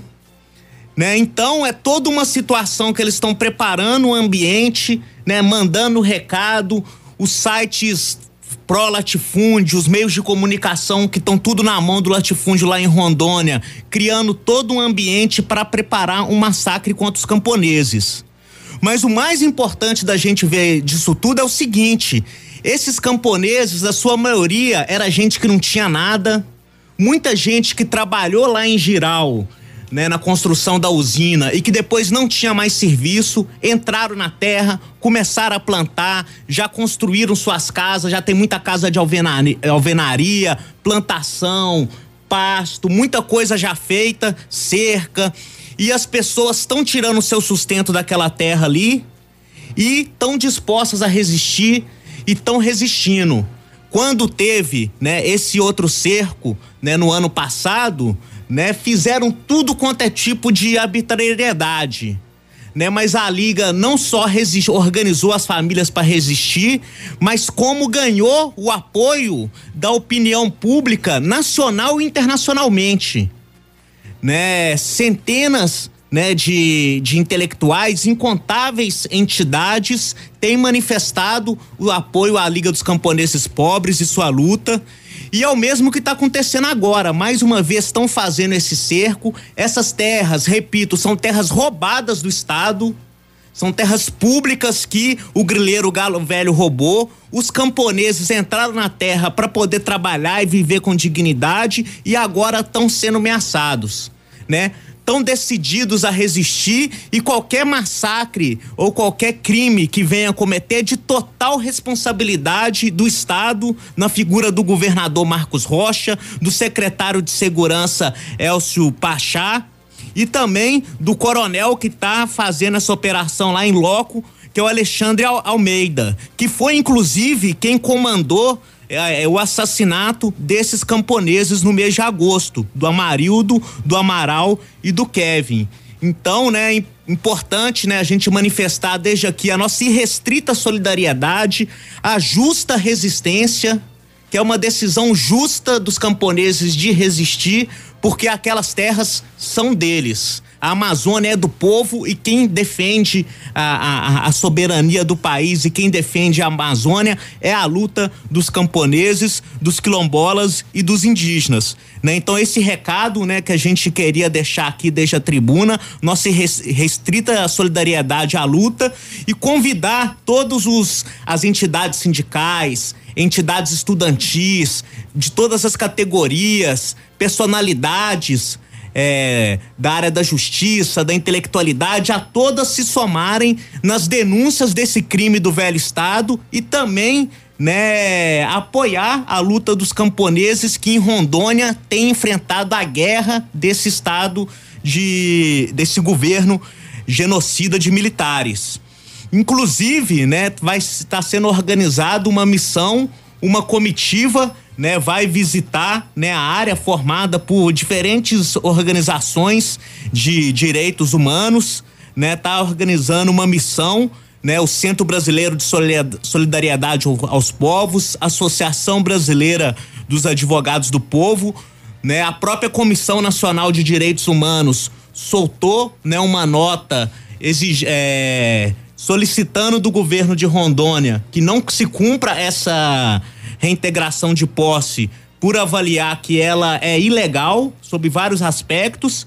Então é necessário nesse momento todas as pessoas, né, que são verdadeiramente democráticas e que acreditam que o nosso país tem como sim se desenvolver e que as coisas têm sim como melhorar, se somar nessa luta né? Então, para quem quiser saber, inclusive quiser participar dessa comissão, aí os, sindicalistas, os professores, os, os advogados que estão nos ouvindo, é só entrar em contato com o Marreta para saber melhor. É por esses dias que vai acontecer, ainda não está fechada a data, mas é por esses dias. Pois é, e além disso, é importante que o povo não tire é, os olhos dessas, desses importantes embates que estão ocorrendo no campo, porque como nós já viemos dizendo aqui há vários programas, e inclusive o editorial do jornal Nova Democracia é, colocou na época quando teve aquela saída histórica lá da área, onde falaram é, voltaremos mais fortes e decididos porque mostrar organização, seriedade e um movimento coeso no, na decisão de retomar as terras, por entender que essas terras, o único dono dela tem que ser aquele que nela trabalha e produz. Não adianta aí esse galo velho, os outros latifundiários, que depois que o camponês foi jogado para aquelas matas, nas selvas lá, é, mansaram malária, é, colocaram a, o terreno para produzir, eles vieram grilando as terras e tomando as terras, expulsando os pequenos e, e médios. Justamente para quê? Para eles comportarem grandes latifúndios a serviço do imperialismo e dessa política semi-feudal, semi-colonial de deterem as terras em suas mãos. E nós sabemos que isso essa luta, a luta pela terra, a revolução agrária, é a que coloca em xeque, derruba todo esse sistema institucional é, do latifúndio a serviço dos grandes e principalmente do imperialismo. E no último editorial, em que foi lido aqui, a longa marcha, fala lá da questão do nó, nó de górdio, né? Que é aquele nó onde você é, desatando ele, você mostra destreza e conhecimento. E o nó de Górdio, hoje, na, na no sistema é, político, o sistema de dominação do país é justamente a questão da terra. Por isso que a revolução agrária deve ser apoiada por todos os democratas, classistas, lutadores do nosso povo. E essa comitiva aí que vai ser formada é importante que todos os lutadores é, do nosso povo que apoiam essa justa luta é, se alistem, porque o, as batalhas lá em Rondônia estão é, mostrando o caminho. Vamos todos juntos fortalecer essa luta. Bom, a questão do campo, ela é. O problema é o, a pedra do sapato do poder do imperialismo. Porque o que, que, acontece? Por que, que nós somos expulsos do campo? Eu sou um deles. Né? Nós somos a maioria do pessoal que está na construção civil, tem mais de 50 anos, não nasceram aqui, nasceram no, no, no campo. E foram expulsos do campo porque ela não tinha como sobreviver, porque você, tudo que você plantava lá era para trocar troco de remédio, o patrão fazia anotação na sua caderneta lá e explorava o povo. Igual foi feito na época da, da borracha. Então é isso aí, companheiros. Nós, nós, nós só temos uma saída: é organizar e fazer o quê, companheiros? Nós temos que nos organizarmos e fazer o êxodo urbano. Isso que aconteceu há décadas que nós fizemos, nós somos obrigados a fazer o, o êxodo rural, nós temos que fazer agora o êxodo urbano, sair da, da capital e para ocupar as terras do estado, como estão fazendo em Rondônia. Como os trabalhadores da usina de Giral e Santo Antônio, lá em Rondônia, que em vez de ir para a cidade, lá para o centro da cidade, para a capital, pedir esmola, ficar lá submetido à, à, à, à humilhação, ocupa as terras e vão plantar. Essa senhora que foi presa agora, porque pegou num supermercado dois pacotes de macarrão para tratar de cinco filhos, e o juiz fala que não sabe como é que faz, porque a lei se, se, se roubar um, um, uma agulha tem que ser preso, mas os que roubam milhões aí, ó, trilhões aí, que são os políticos, que são os empresários, que são esses, esses agentes do, do, do, do da agiotagem é, internacional, não são presos. E aí, companheiro, nós temos que fazer o êxodo urbano para não acontecer de ter que pedir, pegar é, macarrão no supermercado. Por exemplo, sabe o que, que acontece no êxodo rural? A, na rodoviária, nós temos uma estatística que chega a 130 famílias por semana na rodoviária. Sabe para onde que elas vão? Ribeirão das Neves, Vila Ideal, palmital, porque não tem lugar de morar. E acho que isso aqui é um paraíso. Chega aqui e vê que isso aqui é, um, é uma selva de pedra. É um lugar que, que, se, que, que, não, que cada um tem que, o seu espaço. E como é que você ocupa o espaço se o rico está tomando conta do espaço todo?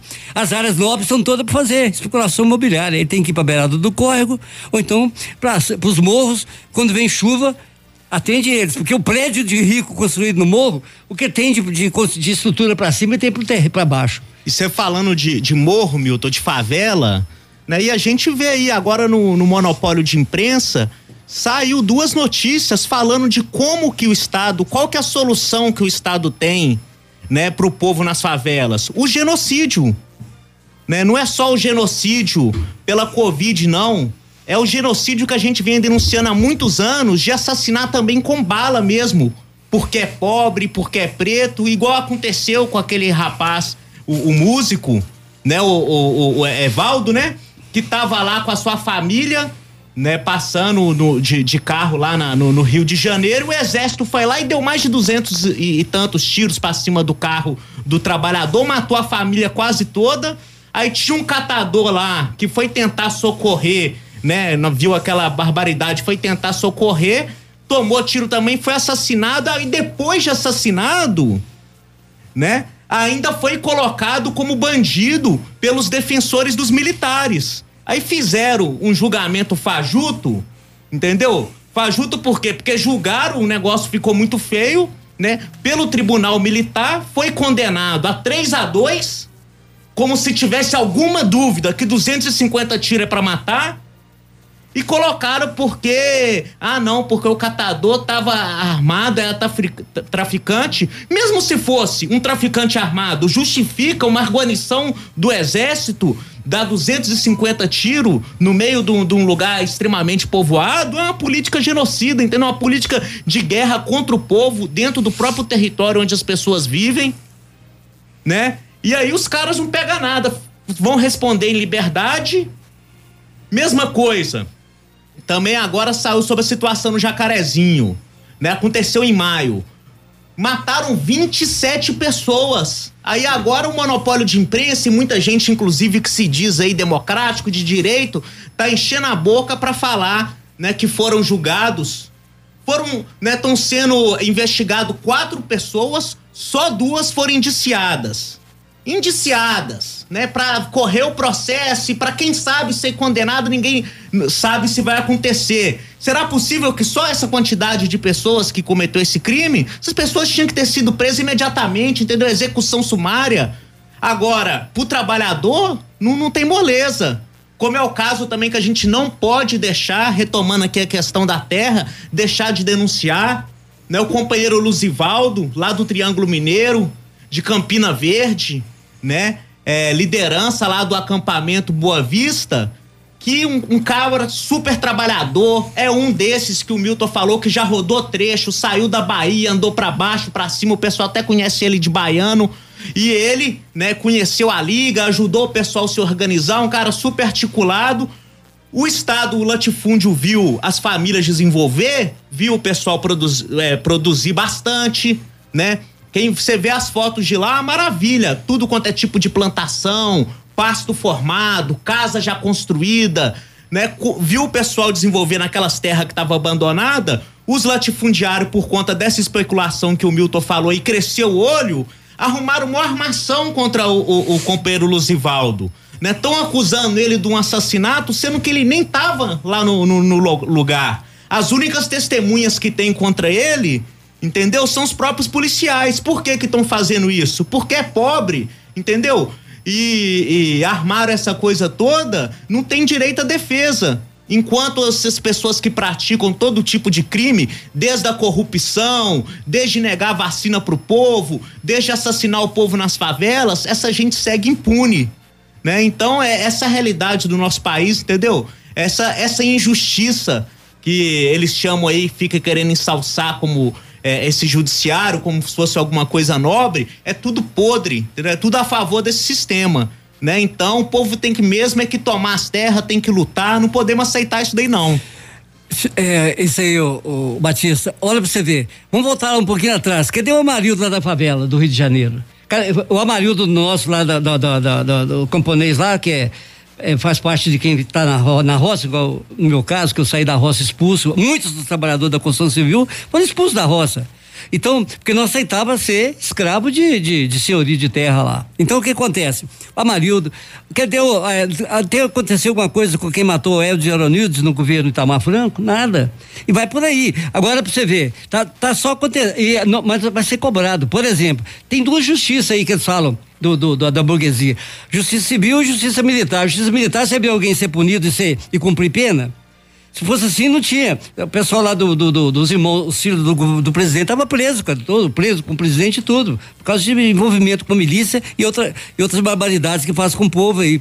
Então, a justiça militar é enganosa, é corporativista. Como a justiça também civil brasileira, é rico não vai, não vai preso. E outra coisa, as autoridades policiais, companheiro, não chega no Alphaville, na Serra, no, no, no, no, no, no, no nos, nos, condomínios de luxo dando tiro. Chega no Palmital, na Vila Ideal, no, no, dando tiro e matando as pessoas. É nas periferias que eles matam. Isso, é, isso é também é genocídio, culpa desse governo que está aí. Esse governo aí, ó, isso, todos os governadores são iguais, todos os governantes são iguais. Só que o, vem a ordem de cima para pra, do imperialismo para o presidente da República, ele passa para o governador, que passa para o prefeito, que passa para o presidente da associação de bairro e tudo ali em favor de quê? Do voto. Só pensa no voto. O que que não tem dinheiro? Que dinheiro que está escondido aí é para campanha, é caixa 2, 3 e 4 para campanha eleitoral, é, Batista. Esse dinheiro que está tá guardado aí é para campanha eleitoral, pode crer que não vai, não vai pode acreditar, não vai esse dinheiro estar tá escondido para fazer comprar voto e comprar o povo, entendeu? Tentar comprar o povo. E somando a isso tudo, isso é uma crescente é, bat, uh, marcha batida para criminalização de toda a pobreza, principalmente dos movimentos sociais também, desses que levantam a bandeira de luta em defesa. Essa, esse absurdo que está acontecendo com o companheiro Luzivaldo é uma prova maior disso, que acontece com os quatro companheiros lá em, lá em Rondônia, é outra prova disso. Por que estão criminalizando por defender ideologicamente algum alguma luta, algum algum alguma, um, algum posicionamento? É isso, é, é, isso é crime? Então, e esses senhores aí que fica aí americanófilo até os tutanos defendendo política estranha à questão nacional aqui, nós vemos as próprias Forças Armadas brasileiras em acordos bilaterais aí, ó, fechado, firmado desde 2010. Olhe bem, desde 2010, Bolsonaro ainda para para sancionar agora um treinamento entre o Exército Brasileiro e o norte-americano, ele fez questão de frisar isso, que isso é um acordo bilateral firmado entre os dois governos desde 2010. Ou seja, não sou eu que fiz, é, isso está desde 2010. É, esses treinamentos são para quê? São justamente para perseguir a pobreza para criminalizar essas, é, esses massacres que ocorrem aí, essas chacinas, é, perseguição. Nós vimos aí o, os companheiros aqui do de Belo Horizonte, da região metropolitana, principalmente aqui no Alto Vera Cruz, que tem tido grandes embates, companheiros lá de Morro Alto, de Vespasiano, Ribeirão das Neves, Cabana, é, Betim, todos esses lugares aí, como é que está sendo? Tem grupos armados para executar pobre, preto e favelado. É isso. É, esse absurdo de que absolveram aí os, os caras aí, e ainda na, na, na questão do, dos votos aí, absolveram porque eles não estão presos. Eles vão respondendo, né? Eles vão. É, é, quando. É a mesma coisa que a Vale assassinou muita gente. Aí quando foi questionado, vamos seguir rigorosamente o que manda a lei. E o que manda a lei, eles vão usando todos os subterfúgios para recorrer, recorrer, recorrer e até um dia cair no esquecimento. E nós não podemos deixar esquecer.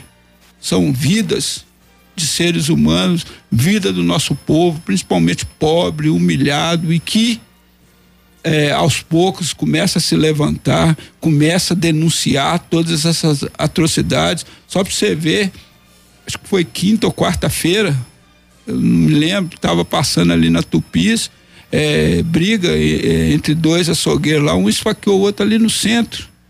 Deu um rebu danado ali no centro, na rua Tupis com o Legário Maciel, fecharam tudo e tal. E a nossa gloriosa polícia caçando jeito de, de arrumar testemunha e tal, pegando a iste, assim, quem estava olhando, querendo saber o que estava acontecendo. Isso é um verdadeiro absurdo. Eu, sinceramente, o que a gente vê é a criminalização da pobreza para favorecimento desses grandes. E eles estão aí. Não é à toa que esse programa, eu, eu até sou contrário a algumas propagandas que são feitas é, sobre essa campanha de armamento que o Bolsonaro faz, na verdade nós somos contra sim, porque quem está armando realmente são os latifúndios, são os guaxebas, os pistoleiros para perseguir pobre. E não, o povo mesmo não tem dinheiro para estar tá gastando, para estar tá se armando desse jeito. Porque se fosse uma coisa assim do povo, do povão mesmo, igual ele fala, não, o povo tem direito à sua defesa, autodefesa, isso, aquilo, outro, é mentira. Porque as leis criadas são para favorecer quem tem dinheiro, quem é rico, como por exemplo o latifúndio, que tem uma área maior que o estado é, de Minas, ele tem o direito de andar armado, inclusive matar quem tiver em sua terra que ele considerar. E, e ele ainda falou: a gente coloca o auto de defesa lá como para que ele não seja criminalizado por defender sua terra. Isso é um absurdo, isso é criminalização da pobreza. É isso aí, 9 horas e 33 minutos. Aqui é o Tribuna do Trabalhador. Vamos agora para o nosso segundo momento cultural. Agora vamos falar sobre Chiquinha Gonzaga, compositora e referência para a música popular brasileira, que faria aniversário agora no dia 17 de outubro, amanhã. Uma grande pianista, grande compositora, que aqueles que não conhecem vão passar a conhecer agora e desfrutem um pouco do seu trabalho e de sua história. Bom dia, ouvintes da Rádio Favela e do programa Tribuna do Trabalhador. Esse é o Momento Cultural e hoje nós vamos falar da pianista, compositora e maestrina Francisca Edviges Neves Gonzaga, mais conhecida como Chiquinha Gonzaga.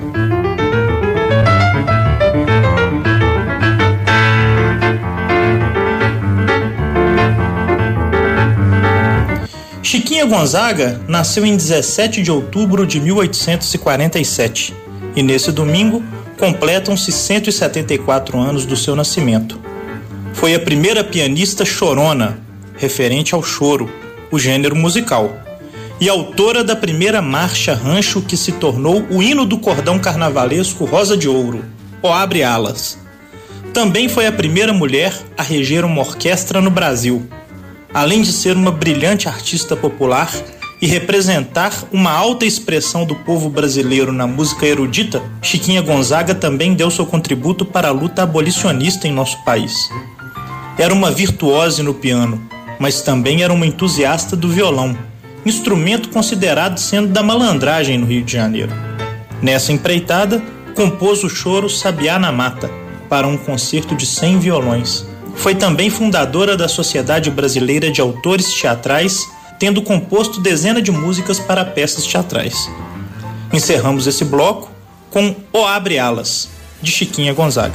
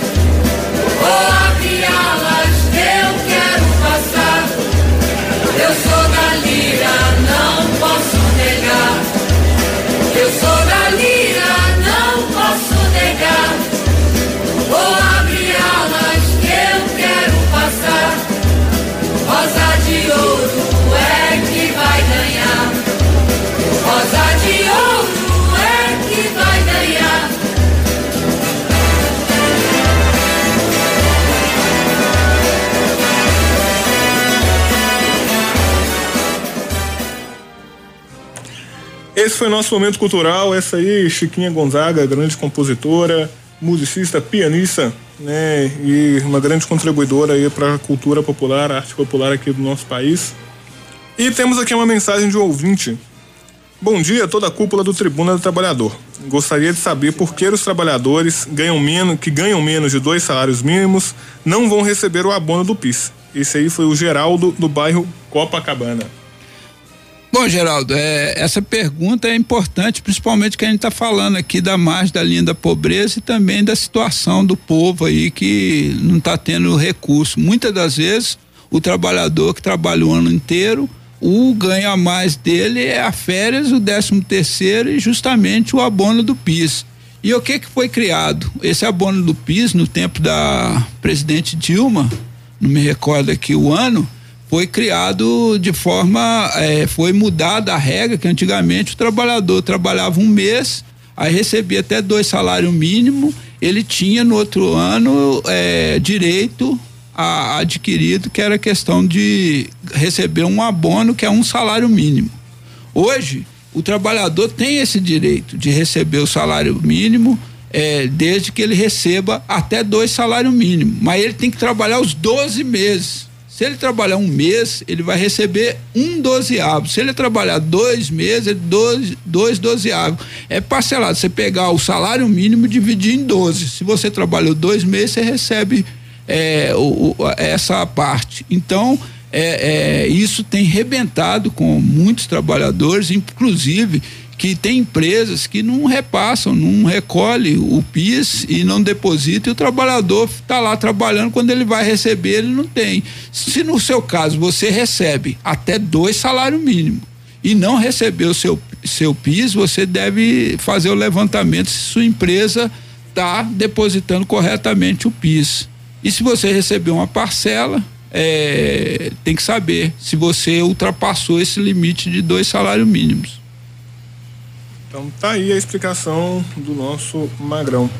É, é importante o Magrão falar disso também, porque né, a gente ainda tem temos aqui alguns destaques para a gente falar no nosso programa. Tanto dessa questão do aumento da miséria, que já há um tempo a gente vem falando, inclusive, sobre.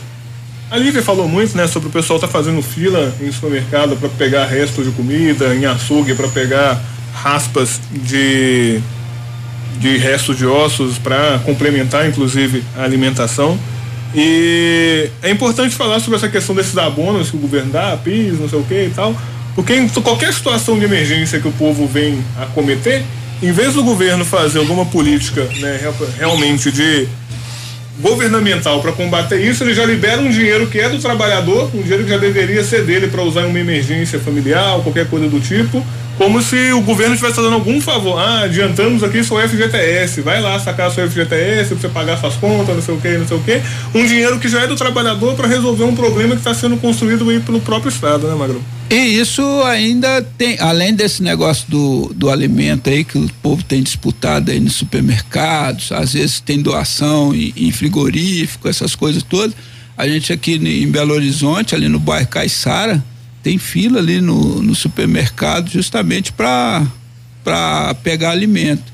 E essas coisas assim é um absurdo, porque se você pega todos esses benefícios que são dito benefícios que o governo fornece para o trabalhador, se você pegar no orçamento, isso não dá, não dá 0,0 tantos por cento do orçamento. Agora, para o banqueiro, tem mais de 50% do nosso PIB, do nosso produto interno bruto. Para o banqueiro, se você pegar a folha dos políticos, igual o Milton estava falando aí, né, Milton?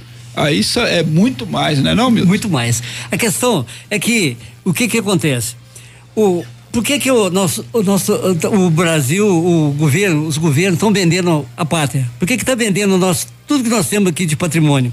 Por exemplo, na recuperação fiscal que tem uma lei para ajudar os estados aí, para é, reparar a, a perda de, de, de, patrimônio do Estado financeiro, o que, que eles fizeram? Fizeram um programa de recuperação fiscal, companheiro. E essa recuperação fiscal obriga o Estado a vender todas as estatais. Por exemplo, o governo está vendendo Semig, Copasa, está vendendo a Coab e, e ficando sem, sem, sem. O trabalhador fica o quê? O povo pobre vai ficar com o quê? Vai ficar na mão o nosso FGTS que era para fazer casa, ô, companheiros? Batista e o Mamute. O nosso FGTS vai para as grandes empreiteiras fazer especulação imobiliária com ele. Esse dinheiro é nosso, como o Mamute falou, o dinheiro é nosso. Só que esse dinheiro nosso vai para para quem já está com as mãos cheias de dinheiro, cheio o capital especulativo isso, o capital o capitalismo selvagem faz é isso. Inclusive, é, ah, tá, tá, já venderam até a rodoviária, tá, não, o, o, aeroporto da Pampulha está vendendo a rodoviária também, Batista. Está vendendo ah, tudo, é. Então, vai vendendo tudo, o que, que, que, que faz? Quem compra e é dono disso aí, ele que dita, as, quem põe os aumentos, ele que define. Olha, eu preciso de, de adquirir mais patrimônio, vou ver, vou subir aqui, ó. Liga lá no relógio da, da luz e põe faixa, a faixa da vermelha, dois, três, e vai por aí.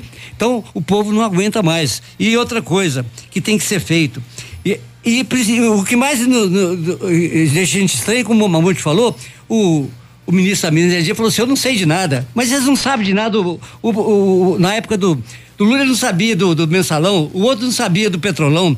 E o outro o Bolsonaro não, não, sabe nada dos filhos. Não sabe nada, não sabe, não sabe o, o que, que é milícia. Ele faz assim, eu não sei o que, que é milícia, ele não sabe de nada.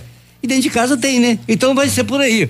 Companheiro, ele não sabe o que, que é genocídio, mas é, lá na Amazônia morreram quantas mil pessoas lá? asfixiada. O rico morre, quando ele morre, ele está cheio de aparelho ligado em toda a parte do corpo. E o pobre morre asfixiado sem, sem o, o, o oxigênio. Então, nós vamos aceitar isso aí? Não podemos continuar aceitando isso. Precisa urgente de um levante, e esse levante vai acontecer, como o professor falou, o professor, amigo nosso, falou: olha, o momento do levante vai ser assim: a comida mais importante hoje. Nós precisamos da comida, o pobre precisa da comida, de salário e respeito. E uma das coisas mais sérias, na construção civil, do trabalhador da construção civil, tem demanda de mão de obra. A hora é agora. Nós exigimos o que nós merecemos. Então, vai deixar passar essa fase? Que a construção civil está bombando? E nós vamos deixar passar essa fase sem reivindicar o que é nosso? Nós temos que reivindicar o que é nosso. Outra coisa importante da Coab que eu queria falar aqui rapidinho é que se vender a Coab, nós temos que ocupar. Não tem outra maneira de morar. Tem que ocupar. Ocupar Praça da Liberdade, ocupar a cidade administrativa, ocupar a terra do Estado, porque não tem jeito de morar na rua. Não dá. Eu queria até convidar o ex-presidente da Coab, o governo Zema, com a sua família, para passar 24 horas debaixo de uma lona preta conosco. Porque aí ele vai ver que de dia 50 graus e à noite zero grau. Aí para ele ver. Porque esse pessoal, esse Zema não enxerga. Ele sabe disso, mas não enxerga. Então é isso que a gente precisa fazer. Eu acho um ponto importante, inclusive que o Milton falou sobre essa questão de estar privatizando tudo. É, a própria Executiva Nacional de Pedagogia já há muito tempo vem falando, inclusive, sobre a questão da privatização da educação. Né? E o que a gente vem vendo, inclusive, é a marcha para isso. Né? E qual que é o plano, por exemplo? Eles sempre dizem que o que é público não é bom, ou que é precário, ou que é sempre superlotado, ou que não tem qualidade. Mas isso é efetivamente por conta do próprio Estado que cria essa situação. A gente vê isso, por exemplo, com o SUS, com as universidades, igual eu falei. Essa semana cortaram 92% das verbas de pesquisa de, do Brasil inteiro. Então, pesquisa da vacina não tem mais, pesquisa para desenvolvimento de medicamentos, aparelhos aí que as próprias universidades estavam criando respiradores mais baratos e por aí vai. Não tem mais. É claro que assim, né, a universidade vai ser precária, porque não vai ter professor, não vai ter como pagar professor. A UFMG ano passado quase não tinha dinheiro para pagar água. A UFRJ, lá no Rio de Janeiro, a mesma situação. A UERJ, há pouco tempo atrás, também quase fechou porque não tinha nem restaurante universitário mais para os alunos. É claro que a partir né, de, dessas medidas aí que o governo vem fazendo, que começa inclusive lá no governo Lula com Reúne, com a reforma universitária e etc., é justamente para sucatear, para depois falar que o privado é melhor. Igual fizeram com o Correio há pouco tempo atrás né? O correio vai falar, ah, porque as encomendas não chegam. Ah, porque lá em Curitiba, eu peço qualquer coisa, fica lá um mês em Curitiba, o correio demora para entregar, tem que privatizar e por aí vai. E o que que acontece? Acontece que chega um milionário aí, igual o Jeff Bezos da Amazon, privatiza para ficar cada vez mais rico, cada vez mais milionário, vai cobrar valores até mais altos, inclusive, porque igual a gente falou, se a gasolina é cobrada em dólar, né, e já está nesse valor. Imagina, por exemplo, essas empresas estrangeiras que vêm para cá e toda essa circulação financeira é baseada no dólar. Então, a própria questão da CEMIG, né, que também é uma empresa privada, a gente falou da privatização da Eletrobras. Então, a, a privatização, igual muita gente acha, esses esse pessoal de direita acha que é o melhor para todo mundo, porque o privado é bom, não sei o quê, vão privatizar o SUS. Lá nos Estados Unidos, a saúde é privada, quando uma pessoa é atropelada, sofre algum acidente, por lei, você tem que perguntar pra pessoa três vezes se ela quer uma ambulância ou não. Porque uma ambulância para te levar no hospital, seja a dois quilômetros de distância ou a 500 metros, custa 5 mil reais, 5 mil dólares, né? Pra uma pessoa ser atendida, né? Pra uma ambulância, que é o mínimo, né? Quando você sofre um acidente. Então, essa falácia aí da privatização, né? Igual a gente vê muito com rodovia, com aeroporto e etc. Na essência, não traz benefício nenhum para a população, traz benefício para os milionários que já estão com o bolso cheio de dinheiro para conseguir cada vez mais dinheiro. E esse é um grande problema maior ainda quando a gente pensa na educação. É, isso no geral, né? A gente vê que, retomando essa questão, igual você tá falando da saúde, na pandemia, né? Esse pessoal ganhou muito dinheiro com a pandemia, né? O Bolsonaro até deu uma declaração, o povo ficou fazendo piada na internet, né? Que ele falou no, num culto que ele tava participando de que o pessoal não sabe, mas que ele chora no chuveiro, né? Com certeza não é, né? Pelas 600 mil mortes. Que o tempo todo ele defendendo que não tem que vacinar, que não tem que usar máscara, que tem que tomar cloroquina, até hoje, falando isso, né? Na verdade, deve ser porque é, é, é, muito dinheiro agora não vai dar pra eles fazer o- os esquemas que eles vinha, vinha fazendo durante a pandemia, né? Que se tem uma coisa que a pandemia serviu foi por isso daí. Saiu uma denúncia, né, é, é, na, naquele site Intercept, né, falando sobre a questão desses ho- hospital de campanha, né? Lá no, no- é, foi feito um hospital de campanha em, em Roraima, Roraima, né, lá na capital, lá em Boa Vista, que ia ficar em torno de. Deixa eu ver o valor aqui, acho que é 3 milhões. E aí, pra fazer o hospital, ficava em torno de, de um milhão e meio, desculpa. E aí, os caras, em vez de, de fazer todas as estruturas que eles precisavam lá, de montar aquele- aqueles equipamentos, tudo, eles alugaram. Alugaram por 3 milhões. O que era para ser comprado por um e meio, eles alugaram por 3 milhões. Né? Será que isso é simplesmente um problema de gestão, igual essas pessoas aí falam? É claro que não, gente. Todo mundo sabe como que funciona esse esquema de licitação. Todo mundo sabe que tem uns apaniguados, que tem o- o- esses esquemas tudo de, de licitação. É para isso mesmo. É que cê- é, não, não precisa ir longe, não. A cidade administrativa estava orçada em 900 milhões. Ficou em, em um bi, ficou em dois bi e não tem, não terminou até hoje, que é, em volta, em torno, seria um parque. Adivinha o que aconteceu? O, no governo Aécio, de 900 passou para um bi e tá lá, aquele a prisão lá do trabalhador, porque você tem que se, eh, chegar naquele lugar, você não tem creche, não tem nada. Nós estamos exigindo isso também na Coab. Creche para os trabalhadores, exigindo é, é, trabalho home office para quem pode, por causa de, de gasolina de sete reais. Nós estamos exigindo tudo isso. Então a privatização, a linha, essa linha beija aí também, foi, foi- o dobro do valor. Porque você, os governos têm que fazer obra para ter direito, para ter onde justificativa para tirar o dinheiro dela ali. É, é superestimado as licitações, o, Batista, para sobrar dinheiro para os caixas dois das eleições. Por isso que a administrativa ficou nesse curso. Não tem uma obra, uma obra aí gi- gigante aí de que não tenha nela uma participação na licitação, um desvio de verba dessa licitação para benefício próprio. Eu queria estar terminando aqui, também falar sobre a- a- o que eu falei ontem na, na reunião sobre a professora.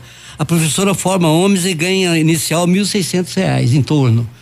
E o agente de repressão, por mais simples que seja, in- inicial, ele ganha 4 mil para bater no trabalhador, bater em quem defende o trabalhador. É só isso. Inclusive bate um professor, né? Bate o professor.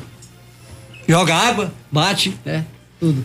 E uma outra notícia que saiu que também mostra esse esquema dessa farra com dinheiro público, esse escárnio, né? É a questão das emendas parlamentares, né? Que é o cheque em branco que eles entregam, né, pro, pros políticos fazer obras que muitas vezes fica pelo meio do caminho, obras eleitoreiras. como tudo hoje no Brasil, por meio dessa gangue aí de político, de todas as siglas aí, eles estão tudo de olho nas eleições, né? O Bolsonaro falou que, que né, fazia todo o discurso que era contra o tomar lá da cá e tal, aí jogou para quase 6 bilhões o valor das emendas, teve uma pressão e agora reduziu para 3,4 bilhões de emendas, que é o quê? Eu sou um deputado federal, eu ganho ali 50 mil, 100 mil para fazer a obra que eu quiser. Para quê? Para o meu público, para me garantir meus votos e coisa e tal. E essa, e essa, essa emenda parlamentar não tem prestação de conta, Batista. Não tem. Eles gastam quando eles quiserem. Lógico que vai ter desvio desse dinheiro. E outra coisa, ó, do, do, a, da eleição passada foi 1,7 bilhões. Agora, agora nessa eleição que pediram 5 bilhões e 800, que daria para fazer 150 mil, mil casas. Baixou para 3,400 também, que dá para fazer 100 mil casas, entendeu? Então, 100 mil casas é o déficit do sistema habitacional, habitacional em Belo Horizonte e na Grande BH. Nós construímos com esse dinheiro da, da, dessa, dessa verba de parlamentar. É isso aí, 9 horas e 53 minutos, Tribuna do Trabalhador chegando ao fim. É, agradecer a todos que ficaram com a gente desde as 8 da manhã, os que chegaram ao longo do programa também. Tribuna do Trabalhador né, contou aqui com a nossa bancada, agradecer a todos da bancada. Vamos agora aqui para os nossos bom dias e considerações finais, nossos destaques da semana também. Bom dia, companheiro Milton, obrigado pela participação aqui no programa. É, eu que agradeço, é, é um prazer e uma honra estar aqui falando para o trabalhador, para essa classe, para essa massa de trabalhador que constrói tudo, entendeu? E não tem nada. E também os amigos, os companheiros lá do sindicato que saem junto com os trabalhadores, que saem três horas da manhã para a obra.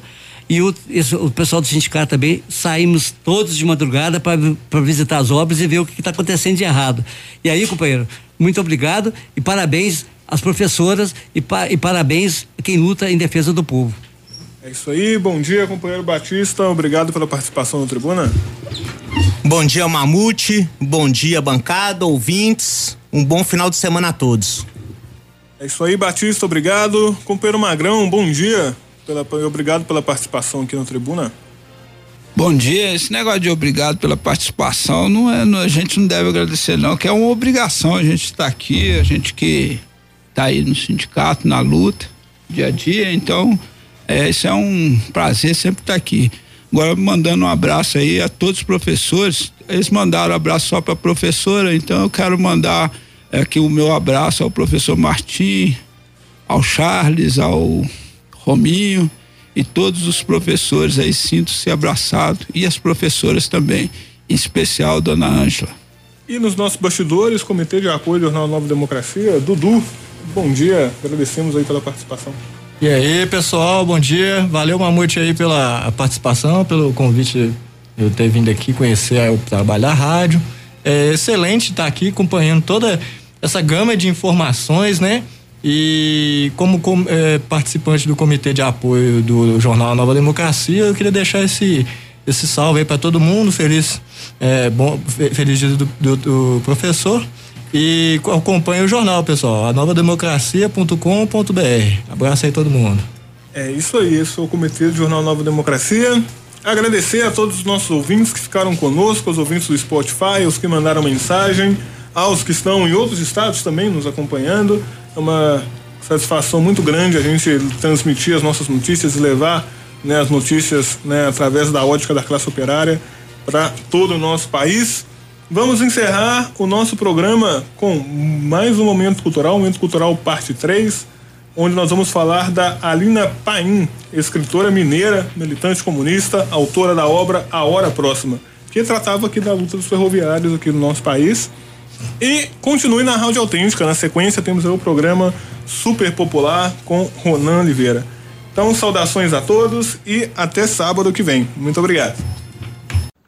Caros ouvintes, nesse bloco vamos falar da escritora, professora e militante comunista Alina Paim.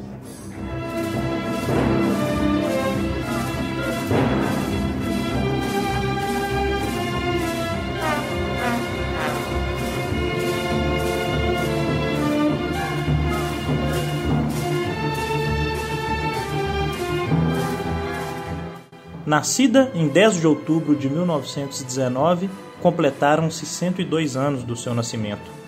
Alina Paim publicou diversas obras premiadas e traduzidas em diferentes idiomas e também produziu literatura infantil.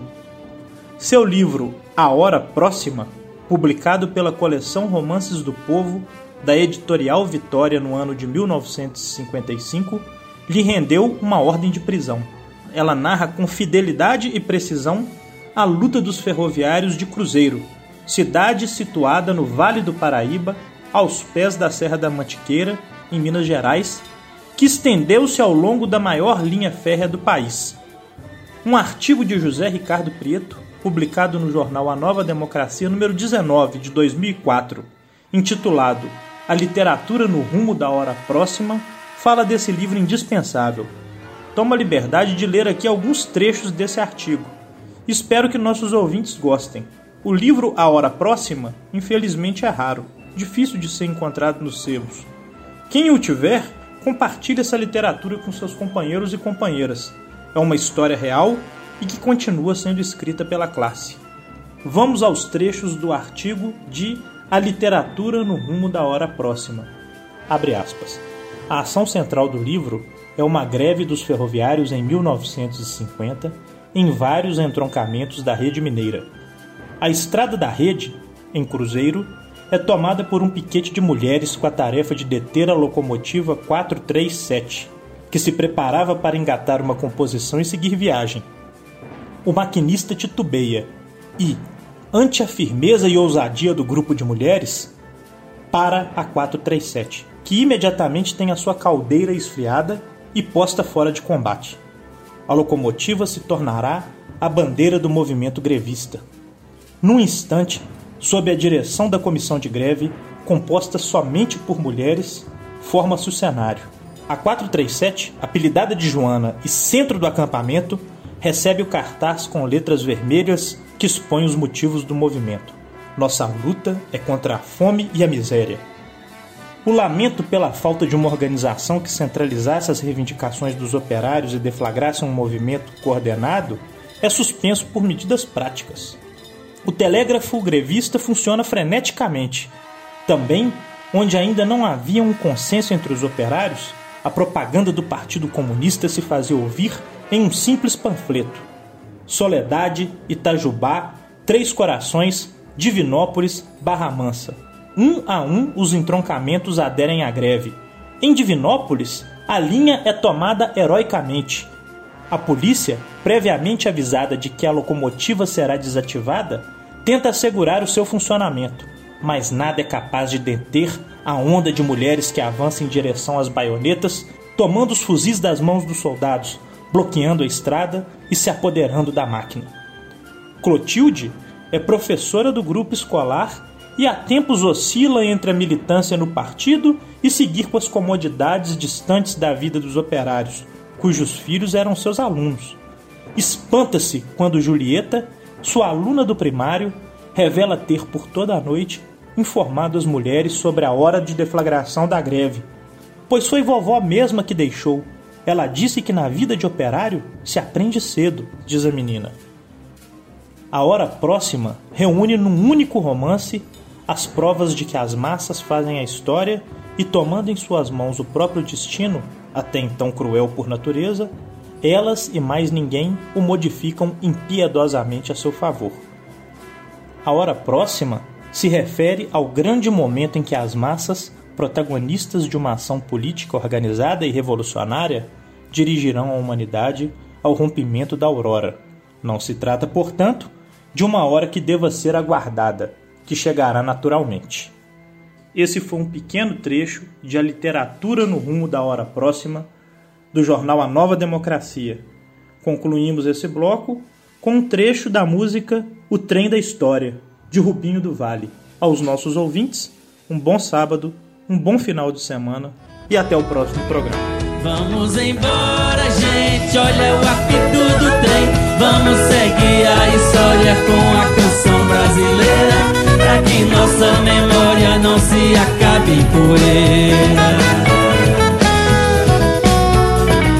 Vamos embora, gente, olha o apito do trem seguir a história com a canção brasileira, pra que nossa memória não se acabe em poeira.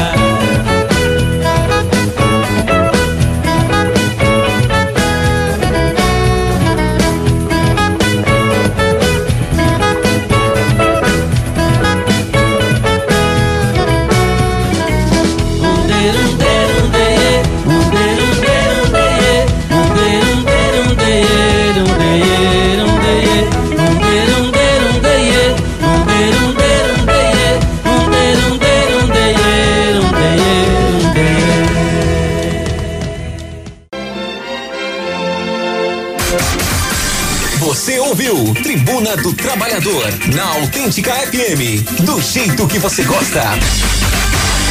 Programa que você ouviu, ama que você ouviu, ama que você ouviu, ama que você